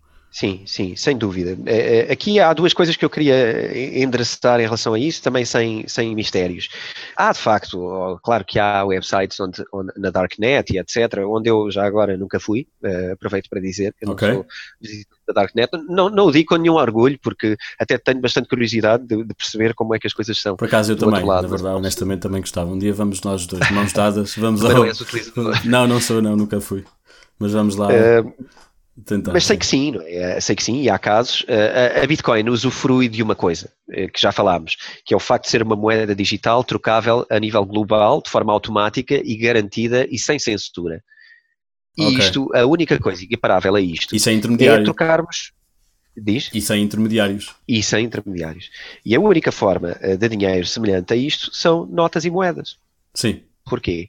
Porque são trocáveis, sem censura, entre duas pessoas, não têm intermediários e, portanto, é, é, agora, tem uma diferença, ela não é digital e ela não é global. Sim. Ela pode ser global se eu aceitar, mas ela não é global no sentido de eu entrego-te sem ter que te encontrar em algum lado. Mas falavas é? há bocadinho da. Isso faz sentido, mas falavas há bocadinho de que as, as transações parecem que ficam registadas de alguma maneira ou não? Tudo isto é. Elas ficam, sim. Portanto, não sim. é, não é passível. Desculpa? São anónimas. Ah, ficam registadas, mas são anónimas. Ok. São anónimas. A tua chave, ah, okay. a, eh, a, tua chave é de endereço que tu dás a quem, é, ela não está associada ao teu nome em lado nenhum. Já percebi. Ok. Ela estará no exchange, nos tais Coinbase e Krakens que falámos, como são instituições financeiras, obviamente que estás catalogado e sabem a tua morada e, portanto, é perfeitamente é, transparente em tudo. Quando tu falas de trocar dinheiro entre carteiras onde tens chaves públicas e chaves privadas, só sabe a tua chave a quem tu a deste. Ok? E, e, o cenário fácil de acontecer é tu dares uma chave, mas não dares a tua identidade. Isto tem a ver com privacidade também, que é uma parte engraçada, mas é toda uma outra conversa sim, sobre. Sim, sim, sim. Uh, sobre tem vantagens mas, e depois uh, claramente também há ter algumas desvantagens, como esta, por exemplo. Sim.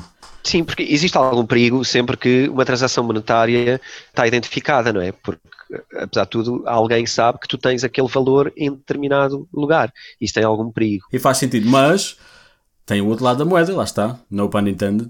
A parte da possível crime associado. Não, não, e não só, mas também da, da não, não, não necessariamente pelo crime, mas por exemplo, uma pessoa ter desaparecido, tu de repente descobres que aquela pessoa gastou dinheiro e se calhar seria útil.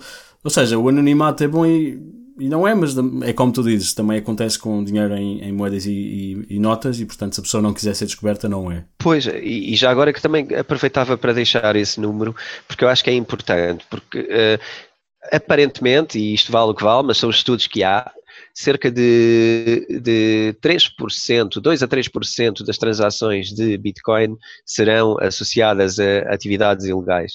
Em dólares são cerca de 8 a 9% das transferências de dólar e de valor uh, associadas a atividades criminosas. E parece-me que, uh, se olharmos para isto com sem vontade de querer aqui criar uh, sermos parciais, não é? De tentar Sim, ser claro. aqui um bocadinho imparcial. Se tentarmos ser imparciais, eu acho que temos que olhar para a origem de onde é que estão as coisas. As pessoas não, não praticam crimes porque têm Bitcoin. Uh, a sociedade, existe ilegalidade na sociedade e ela não vai uh, ser uh, maior porque existe Bitcoin, porque, aliás, a Bitcoin hoje em dia, se formos a falar de probabilidade de sermos uh, apanhados a fazer algo ilegal, é muito mais fácil ser apanhado a fazer algo ilegal com Bitcoin ou com criptomoedas do que com euros e dólares num saco. Pois sim. Porque aí não, não há nada, não é? Uh, se alguém quiser descobrir alguém, vai ter que estar naquele lugar onde aquilo acontece uh, para, para, para apanhar o criminoso a fazer o que não deve. Mas eu acho que o, o problema não é, não é o, o meio, e a Bitcoin e o dinheiro deve ser neutro, esta é a minha crença. Uh, o dinheiro não deve ser uh, uma entidade de controle, deve ser algo neutro que é usado para trocar. E é assim que ele nasceu, e eu acho que desde que deixámos de o fazer, tem acontecido algumas coisas erradas em relação ao dinheiro. E algumas delas são as crises financeiras mundiais e, e outras que tais. E, e se calhar uh, o dinheiro está a ser usado de uma forma um bocadinho errada, e é isso que eu gosto de. É um bocadinho essa a minha crença quando acho que a Bitcoin pode trazer uma coisa diferente. Tem a ver com ela cumprir unicamente a sua função, que é de servir de instrumento de troca, de unidade contábil, de reserva de valor, e isso é útil para a pessoa. E não cumprir outros objetivos uh, que têm vindo a, a acontecer nos últimos anos. E, e, então, quando não estás a comprar droga na Dark Web, tu usas a tua Bitcoin como e em quê? Ou seja, qual, como é, a estrutura neste momento reflete-se em quê? Que tipo de coisas é que Olha, podes comprar? Eu, eu, eu nunca, eu nunca comprei uh, droga, em lado nenhum, nem na internet, nem fora, mas, uh, uh, e não o faria com criptomoedas, porque se calhar ainda é mais perigoso, ou é mais provável ser apanhado, como eu estava a dizer. Eu, eu pessoalmente, gasto criptomoedas mais por prazer do que propriamente por necessidade ou, ou por outro motivo. E isto volta um bocadinho àquela conversa da adoção, não é? Eu acho que qualquer pessoa que, que olhe para isto de uma maneira saudável ou, ou, que tente ser esclarecida em relação a isso, tem duas coisas que pode querer fazer com criptomoedas. Pode querer ganhar dinheiro com elas e se calhar vai estar a especular e, portanto, pode estar a comprar e a vender. Sim. E a fazer trading, não é? Porque há muito trading de criptomoedas, como há de ações, e, é perfeitamente legítimo que se queira fazer isso. Eu sou mais alguém que que se calhar quer ter algumas criptomoedas porque eu vejo valor nelas, eu quero contribuir para que isso aconteça de uma forma que tenha sucesso e, portanto, quero, quero, quero pertencer. Uh, basicamente. E o que eu gostaria muito era que começassem a existir mais locais que aceitassem criptomoedas para podermos ter um, um sistema onde as pessoas não se agarrem tanto a elas, que eu acho que é um bocadinho o que acontece hoje, olham para elas como um investimento e, portanto, não estão tão disponíveis para comprar e vender. Tu hoje em, Portugal tens cerca de 90 sítios que aceitam criptomoedas. Ok, era essa a minha, a minha questão também, ou seja, quando te pergunto okay. não, não era sobre os teus hábitos pessoais, é qual é, qual é a infraestrutura, qual é, quais são as possibilidades neste momento uh, para gastar e onde se possa gastar uh, Bitcoin. Tu dizes que existem 90 e tal sítios em Portugal. Em Portugal, sim. Mas que tipo de uh, serviços? Há outros países. É, é principalmente uh, serviços de uh, hostels, Airbnb. Ah, okay. é muito mais de dormidas, restauração. Curioso. E, e, algumas coisas também, por exemplo, eu sei também de companhias aéreas que aceitam criptomoedas, etc em Portugal é, é, está bastante concentrado em serviços e também não é por acaso, porque enquanto houver uma volatilidade um bocadinho grande, é difícil tu aceitar as criptomoedas no teu negócio. Sim. Porque tu compraste um, um, bem ao teu fornecedor a um X, não é? Sim. E com a volatilidade que tu tens em criptomoedas, tu podes correr o risco uh, de estar a vender a, a, outro X que não é tão interessante. Não, e depois e há o problema da, da, da, das finanças, quer dizer, tu não podes pôr uma coisa que compraste em criptomoeda como é que isso funciona depois eh, como é que isso funciona em termos de impostos ou em termos de, de stock de onde é que foi para onde é que foi aquilo o dinheiro que depois pagaste para voltar a converter em euros é, é uma questão curiosa por acaso acho que não vale a já pena existem uh, sim já existem conectores de, de, de, faturação que te permitem okay. contabilizar vendas em, criptomoedas assim como hoje uh, tu vendes certas coisas em dinheiro e vendes outras em cartão não é multibanco okay. ou, ou até calhar em transferência ou, ou, é, ou outros sistemas, uh, ou famosos PayPal e outras coisas, também há integradores de, desses exchanges que têm client servers do outro lado e que integram a faturação como se fosse um PayPal, como se fosse um, uma outra forma de receber o dinheiro e faturas normalmente, como é óbvio, não há aqui, por receber em criptomoedas, não se está a querer que de repente seja algo que não é faturado ou que foge claro, ao fisco. Claro, claro, claro. Estamos quase a acabar, uh, mas tinha ainda aqui uma, ou duas perguntas. Uma delas é se existe um sistema financeiro dentro da comunidade de Bitcoin. Se existe uma hierarquia, se existe um. Lá está, se existe um, uma infraestrutura financeira, se calhar aquilo que querem combater, se começa a existir movimentos nesse sentido dentro da comunidade de Bitcoin, pessoas que são mais autoridade do que outras. Essa é uma excelente questão e, e é aquilo que eu é aquilo que eu também tento estar uh, atento e a perceber uh, até que ponto é que uma coisa de facto consegue ser descentralizada se depois nós, intrinsecamente como sociedade e como forma de organização, formos uh, centralizadores, não é? Pois. Se nós vamos ou não saber trabalhar com uma coisa descentralizada ou se vamos acabar a cair no erro de a centralizar depois a outros níveis e eu acho que a tua pergunta é super inteligente e eu confesso que eu não te consigo dar uma resposta clara sim ou não. Eu acho que há sinais pois. menos bons em algumas coisas acho que há sinais melhores noutras coisas. Agora, falando disto, eu queria só dizer uma coisa, e também sabendo que estamos próximos do fim, diria que há muitas criptomoedas e nem todas são iguais e nem todas cumprem o mesmo objetivo. E nós falámos uh, praticamente o tempo todo de, de, Bitcoin e acho que é de facto é o mais importante para se perceber de onde é que isto nasce e, e o que é que isto promete ser, mas depois há, há, toda uma outra ordem de promessas que podem ser uh, cumpridas com criptomoedas diferentes nem todas são moeda, há criptomoedas que são outra coisa. São serviço, são performance, são registro, são. É tempo, enfim, são coisas há, assim. Há, Estamos a falar de outros tipos de símbolos pelo valor de, de que não são moedas. Eu não tenho, não tenho facilidade em perceber aquilo que me estás a dizer neste momento. Ok, então. Uh, tentando, a partir do momento que nasceu a Bitcoin, nasceram também outras criptomoedas. Uma das mais fascinantes e que eu se calhar faria sentido eh, não acabarmos sem antes a mencionar será o Ethereum.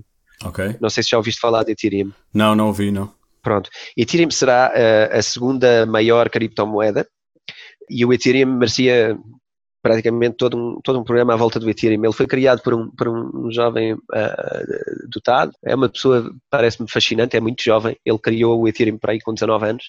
E o Ethereum é basicamente, eu vou, eu vou falar a linguagem super corriqueira e os programadores por e, favor, os, sim. os entendidos que me perdoem, sim. mas uh, vamos imaginar que uh, o Ethereum é o teu sistema operativo Sim para criar criptomoedas e viver uh, dentro de criptomoedas. Significa isto que eles criaram dentro do Ethereum, tu ou eu ou outros podemos criar criptomoedas, a nossa própria criptomoeda.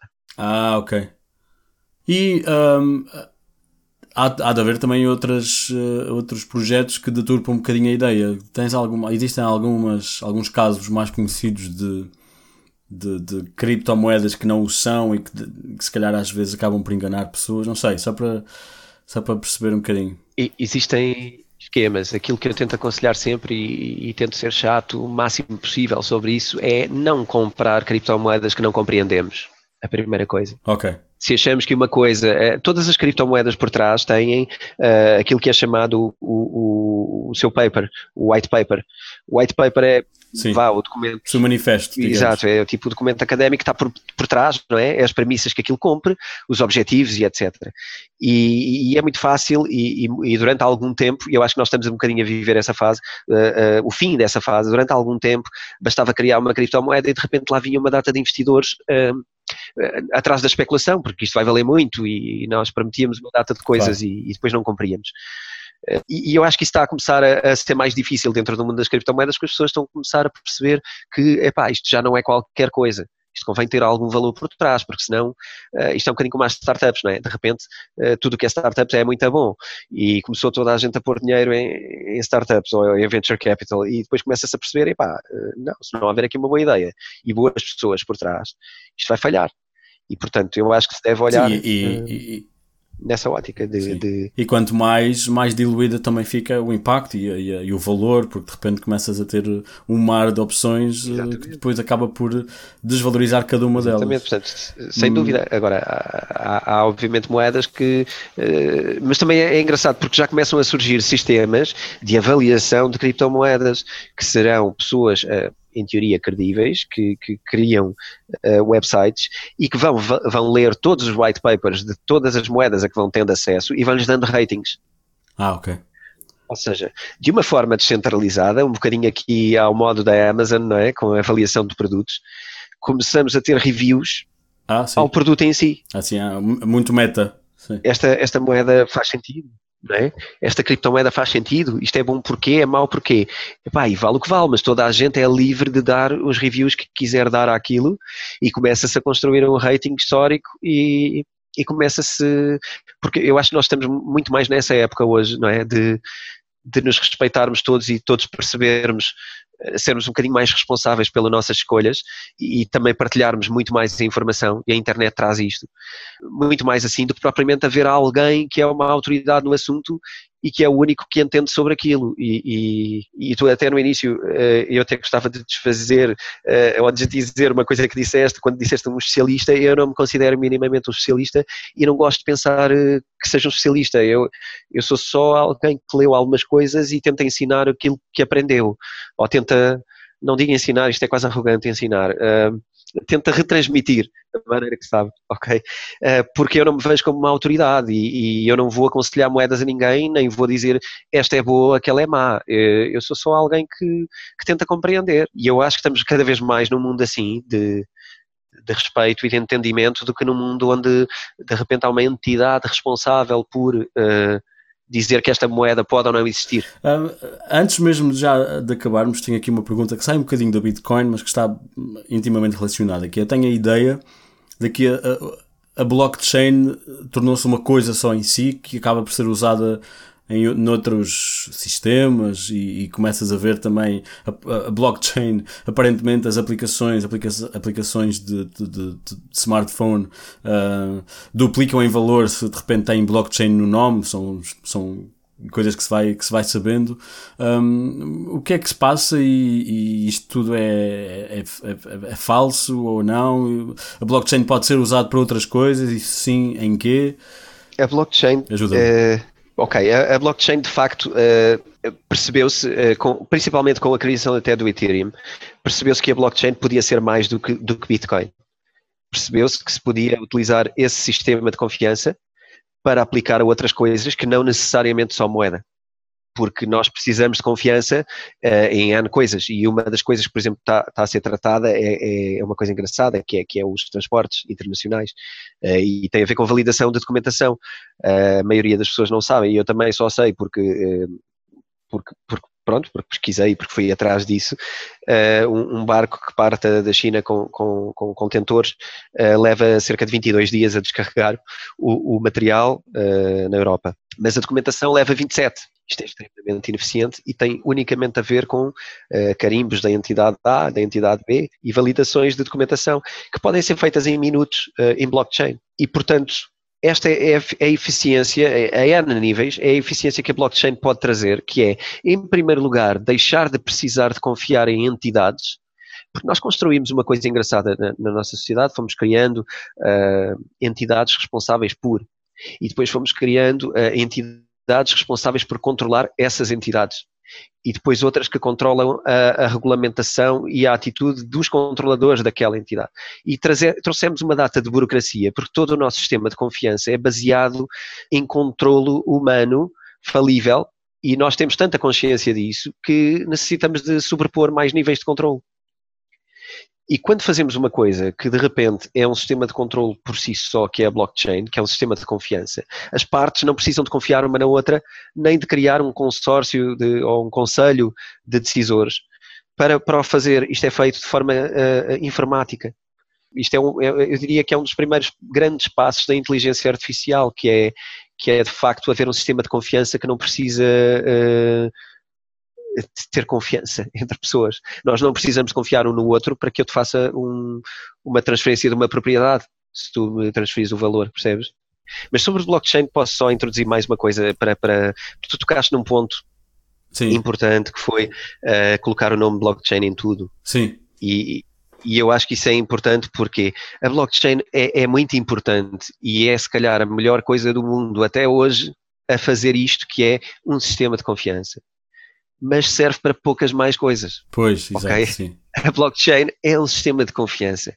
Nós não vamos pôr blockchain para uma base de dados da minha empresa fazer qualquer coisa com os meus clientes, eh, a menos que eu precise de um sistema de confiança. Sim, sim. Porque ela, para fazer coisas que uma folha de Excel faz, ela é má, é lenta, é cara, ok? Ela só deve ser usada para fazer, para ter aplicações onde a confiança, uh, um sistema de confiança faça falta, uh, entre transferências bancárias e outras coisas. há também outras coisas engraçadas que são, por exemplo, a origem dos diamantes, que é, que é um problema difícil, né? E, que são os chamados blood, blood diamonds, Exato. e que há muito, muito problema à volta disso, e, e, permite catalogar a origem de coisas. Portanto, tudo aquilo que tu possas desejar certificados de veracidade e de percurso e de origem, okay. é interessante ter um sistema de blockchain. Ah, lá está, portanto, Agora, mais do que um sistema de confiança, é um sistema de certificação, sendo que a certificação dá essa confiança. É isso? Exatamente. A, a, a certificação precisa de confiança. Pois, sim, sim.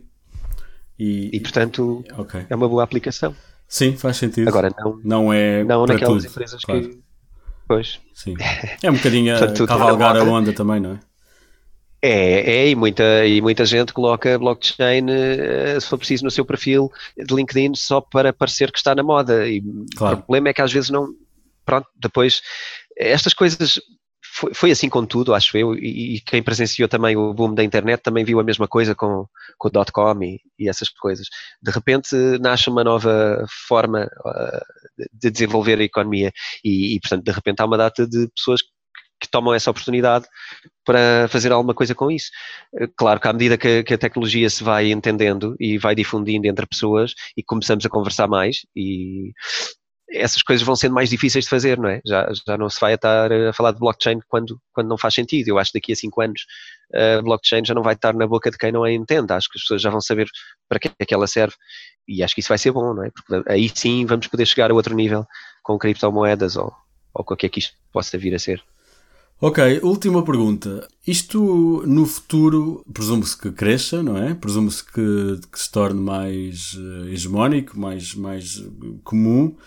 Hum, isto terá algum impacto na economia?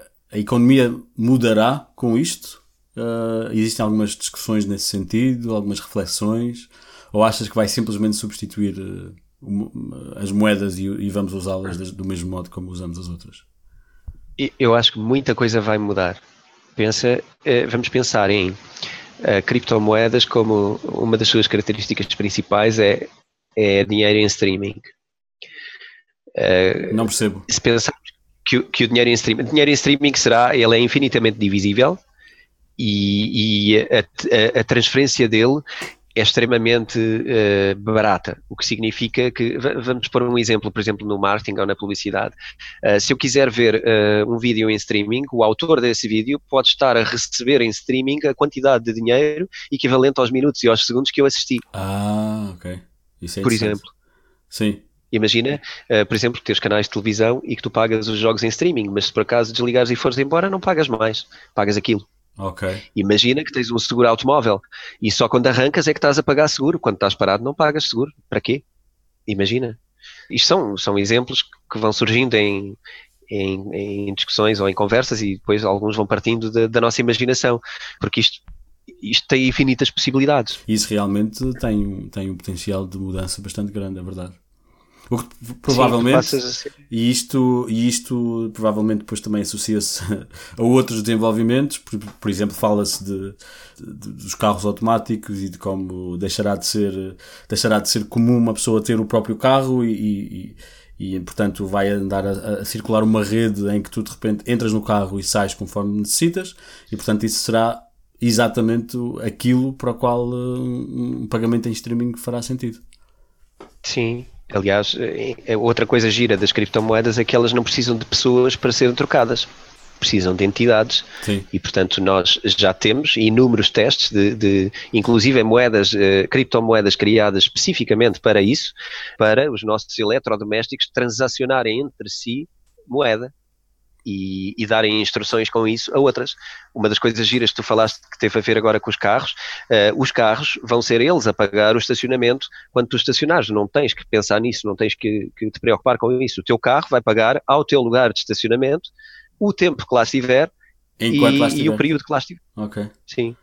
Ok, ok, Já isso existe é interessante. também. Há mais alguma, algum outro tipo de impacto diferente que possa ser eh, previsto? Eu acho que nós hoje ainda nem imaginamos aquilo que vai, que vai poder acontecer, porque eh, também quando nasceu a internet nós também não sabíamos que Sim, íamos sim. poder ver eh, não é, vídeos em direto e estar aqui a fazer isto, porque eu lembro-me ainda de desligar a minha, o meu telefone de casa para poder ligar o computador à internet através da linha do, do cabo RJ45, que era do telefone, não é? Sim. e a gente desligava um para ligar o outro e o modem levava um minuto e tal a ligar à internet e não sei o quê. E as coisas mudaram muito nestes, nestes eh, 20 anos, 20 e qualquer coisa anos. E eu, eu acho, tento ser humilde e, e- e achar que tudo o que eu sei é básico sobre o que pode acontecer com as criptomoedas e com este eh, streaming money, como, como se diz eh, em inglês, que é o dinheiro em, em streaming. Porque eu acho que isto abre tantas possibilidades e, e, e depois cada possibilidade vai abrir novas coisas, vão-se abrir novos negócios, eh, que, que eu não consigo eu tenho consciência que a minha visão sobre isto deve ser bastante limitada e eu consigo ver muita coisa já de caras, mas, uh, mas acho que cada uma delas vai gerar coisas que eu nem que eu nem estava que eu nem estava a prever. Sim. Agora eu acho que com a parte dos smart contracts, falando aqui da, da capacidade da blockchain ser aplicada a, a, outras coisas, eu acho que há profissões que rapidamente vão tender a, a deixar de existir. Por exemplo? É, ou pelo menos vão deixar está, de ser notários. feitas. Notários, se calhar. Se calhar a contabilidade faz pouco sentido, não é? Porque é que temos uma pessoa a fazer uma coisa tão, uh, tão, tão mecânica e tão, tão numérica. e tão é, é, puramente catalogar documentos e, e classificá-los classificar documentos é algo que não faz sentido a partir do momento que se tenha um sistema eh, de confiança, porque é a única coisa que falta para ele ser feito de forma automática. Mas olha que os, uh, é... os melhores contabilistas são os criativos, e criatividade ainda é exclusiva dos humanos, mas uh, eu percebo é, o que verdade, dizes, claro. É sim, verdade. Claro a, a, contabilidade criativa vai ter que continuar a ter intervenção humana. Exato. Mas se calhar pelo mau motivo, não é? Pois Era sim, bom que sim, não fosse. Mas, uh, mas esse tipo de tarefas que são repetitivas e, e que se calhar baseiam-se em confiança serão as primeiras a serem substituídas. Por exemplo, contratos, não digo que os advogados deixem de existir, como é óbvio, porque há sempre contratos muito complexos, mas os contratos muito simples não fará sentido uh, serem pessoas a, a, precisarem de um advogado para o fazer. Uh, fazem no, numa blockchain e, e fazemos esse contrato e ele é legal por defeito. Seria possível alguma vez um governo ou um Estado adotar Bitcoin como, como moeda ou é uma contradição? Isto é quase uma. Aqui eu acho que mete um bocado de visão política. Eu, eu diria que é, se calhar fazia muito sentido, porque nós temos muitas crises financeiras de países que, se calhar, se adotassem essa moeda, talvez não, não as tivessem. Hoje também não era fácil ser a Bitcoin em si, porque é muito volátil, mas ter uma criptomoeda. Isto tem mais a ver com os princípios que esse governo tenha sobre o que é que quer fazer com o dinheiro do que propriamente com ser possível ou não adotar. É claro que é possível. É claro que é possível nós, nós dizermos que a moeda oficial do, do, do Conselho X de Portugal ou do Condado tal eh, passa a ser aquela. A questão é qual é o governo que quer isso? Porque estaria a perder o controle é nós... sobre, a, sobre a moeda, não é? E é um Pronto. bocadinho a função de uma moeda nacional, sim, é verdade. Isso tem sido tem mais a ver com isso. Agora, a blockchain, e, e, aqui já mudando um bocadinho, já há governos a tentar fazer aplicação de blockchain a áreas específicas. E eu acho que uma das coisas mais interessantes de nós podermos desejar é termos o nosso governo em blockchain. E aí significaria um governo transparente, onde nós poderíamos, porque a blockchain é pública, ok? Isto significaria que nós veríamos todas as transferências de dinheiro ou de valor a acontecer dentro do governo uh, em tempo real. Uau. E quem quisesse poderia estar ali todo o dia a ver uh, que departamento pagou, a qual departamento e para onde é que foram os nossos impostos em todas as coisas que, uh, que foram gastos. E, e, isto era muito interessante porque traz transparência e traz uma promessa uh, de um futuro se calhar muito mais transparente. Boa sorte com isso, António. vou, vamos então fechar. Um, o teu livro chama-se Bitcoin, não é? Tudo o que precisa de saber sobre criptomoedas, é isso? Exatamente. Ok. Onde é que se pode encontrar? Em todo lado? Ele está, eh, espero eu, ele está em, em todas as livrarias em, em, Portugal, portanto ele está distribuído como, como qual, é que é, qual é que é a estrutura do livro? Qual é que, eu não o comprei na altura, se calhar vou comprá-lo agora. Uh, qual, é que é, qual é que é a tua abordagem ao, ao tema no livro? Não precisas de entrar em grande Olha, detalhe. Eu, sim, eu faço um bocadinho uh, aquilo que fizemos aqui, pronto, ali tento, tento cumprir um, um, um, calendário de como é que surgiu, como é que se compara com as outras moedas no mundo, portanto com as moedas governamentais, porque é que pode ser uma vantagem ou não, uh, porque é que, em que é que é diferente. Depois explico como comprá-la e onde, os lugares mais seguros, os erros mais comuns de se fazer e, e tentar evitar que as pessoas façam algum, algum investimento errado ou que façam algum uh, corram riscos eh, desnecessários, portanto eu tento ali mostrar os erros das pessoas mais comuns onde se enganaram e, e correu mal, tento dar algumas alternativas de, de carteiras que pareçam ser uh, de confiança e, e mais seguras e, e, tento falar e explicar, ali tenho um, um capítulo sobre as, as 10 moedas principais, que a mim me parecem as moedas mais uh, promissoras e que são também algumas das que têm mais transação e depois também tento fazer um bocadinho um enquadramento de alguns dos mitos que, que se vive à volta de, de, das criptomoedas e, e, da evolução que elas tiveram em termos de pessoas que, que diziam alguma coisa sobre criptomoedas e que ao longo do tempo foram mudando a sua opinião. E, portanto, basicamente é isto, é tentar explicar o porquê da tecnologia, o que é que ela pode trazer, quer como moeda, quer como tecnologia disruptiva no que diz respeito à aplicação de blockchain. Também tens um podcast que se chama Bitcoin Talks, é isso? Exatamente, tenho o Bitcoin Talks, onde durante a primeira temporada, que foram 10 episódios, uh, estive à conversa com. Uh, o desafio foi, foi uh, trazer alguém que, que, tinha alguma experiência até em podcast e que, e que sabia zero sobre criptomoedas e, e, até queria saber o que era e, e, o que é que não era. Nós nem sempre tínhamos muita agenda, tentávamos só garantir que alguns dos temas falados no livro ali também eram abordados de alguma maneira, e depois também havia perguntas e respostas, as pessoas podem sempre enviar e-mails para o, para o podcast, e fizemos essa temporada de 10 episódios, onde eu acho que corremos uh, também um bocadinho de notícias, da atualidade, onde é que se estava a fazer alguma coisa sobre pois, criptomoedas. Ok, muito bem. E depois construí agora uma segunda temporada uh, que que sofre um bocadinho da minha desmultiplicação, porque eu faço várias coisas, eu não, eu não vivo a, a fazer isto, nem, nem, nem vivo de, de criptomoedas, nem, nem disto, e, e onde eu tento na, na, segunda temporada trazer pessoas que estão a fazer projetos em blockchain, ou que têm criptomoedas, ou que representam criptomoedas, ou que percebem de criptomoedas, e tento trazê-las para o programa para falar um bocadinho de o que é que afinal isto, o que é que isto é na realidade. Isto é só uma coisa teórica, ou há gente em Portugal a trabalhar nisto e a, e a fazer coisas com isto. E eu tento ter esses convidados e trazê-los para eles contarem um bocadinho a visão deles e o que é que aquilo o que é que aquilo está a produzir na prática. Uh, só fiz até agora quatro episódios, peço desculpa a quem ouvir isto e que também esteja a ouvir o meu, mas eu irei continuar na medida da minha disponibilidade, mas, mas acho que é uma coisa válida porque isto facilmente cai numa coisa de só teórica e, e eu acho que é preciso mostrar resultados. Pois. Uh, eu próprio preciso de os ver para acreditar, não é? Estás nas redes sociais, estás no Twitter, as pessoas podem ir ter contigo para perguntar. Sim, sim, eu tenho, tenho Twitter, tenho Instagram, tenho Facebook. O meu Facebook nunca foi muito famoso em termos pessoais, porque eu não me dediquei nunca a ele, portanto, acabou por se converter por convites, porque foram vendo o meu nome e foram adicionando, e eu pensei, ok, isto não servia mesmo para muito para mim, portanto pode servir para uh, conversar com as pessoas que queiram, que queiram chegar a mim e, e, se calhar passou a ser muito mais quase profissional do que, do que, do que pessoal. E portanto. E como é que te encontramos? Com que nomes é que posso pesquisar? Se eu pesquisar António Vilaça Pacheco. Sim, na maioria dos sítios vais-me encontrar com António Vilaça Pacheco, no LinkedIn António Pacheco. Um, ok. E pronto, acho que não é, não é difícil. Uh, chegar. Muito bem, António, muito obrigado por esta conversa que, que já vai longa e que espero ter ajudado a perceber. Uh, não, é, não, é, não é a ideia tornar as pessoas que nos ouvem especialistas, porque isto realmente é complexo e precisa mais do que uma hora, uma hora e meia de, de podcast. Mas é, lá está, para perceber um bocadinho sobre de que é que se fala quando se fala em Bitcoin e e blockchain e agradeço-te imenso teres dispendido o teu tempo. Eu é que, que agradeço a oportunidade, foi um prazer falar contigo. Ah, obrigadíssimo. Pronto, foi um prazer. Tchau. Adeus. Obrigado.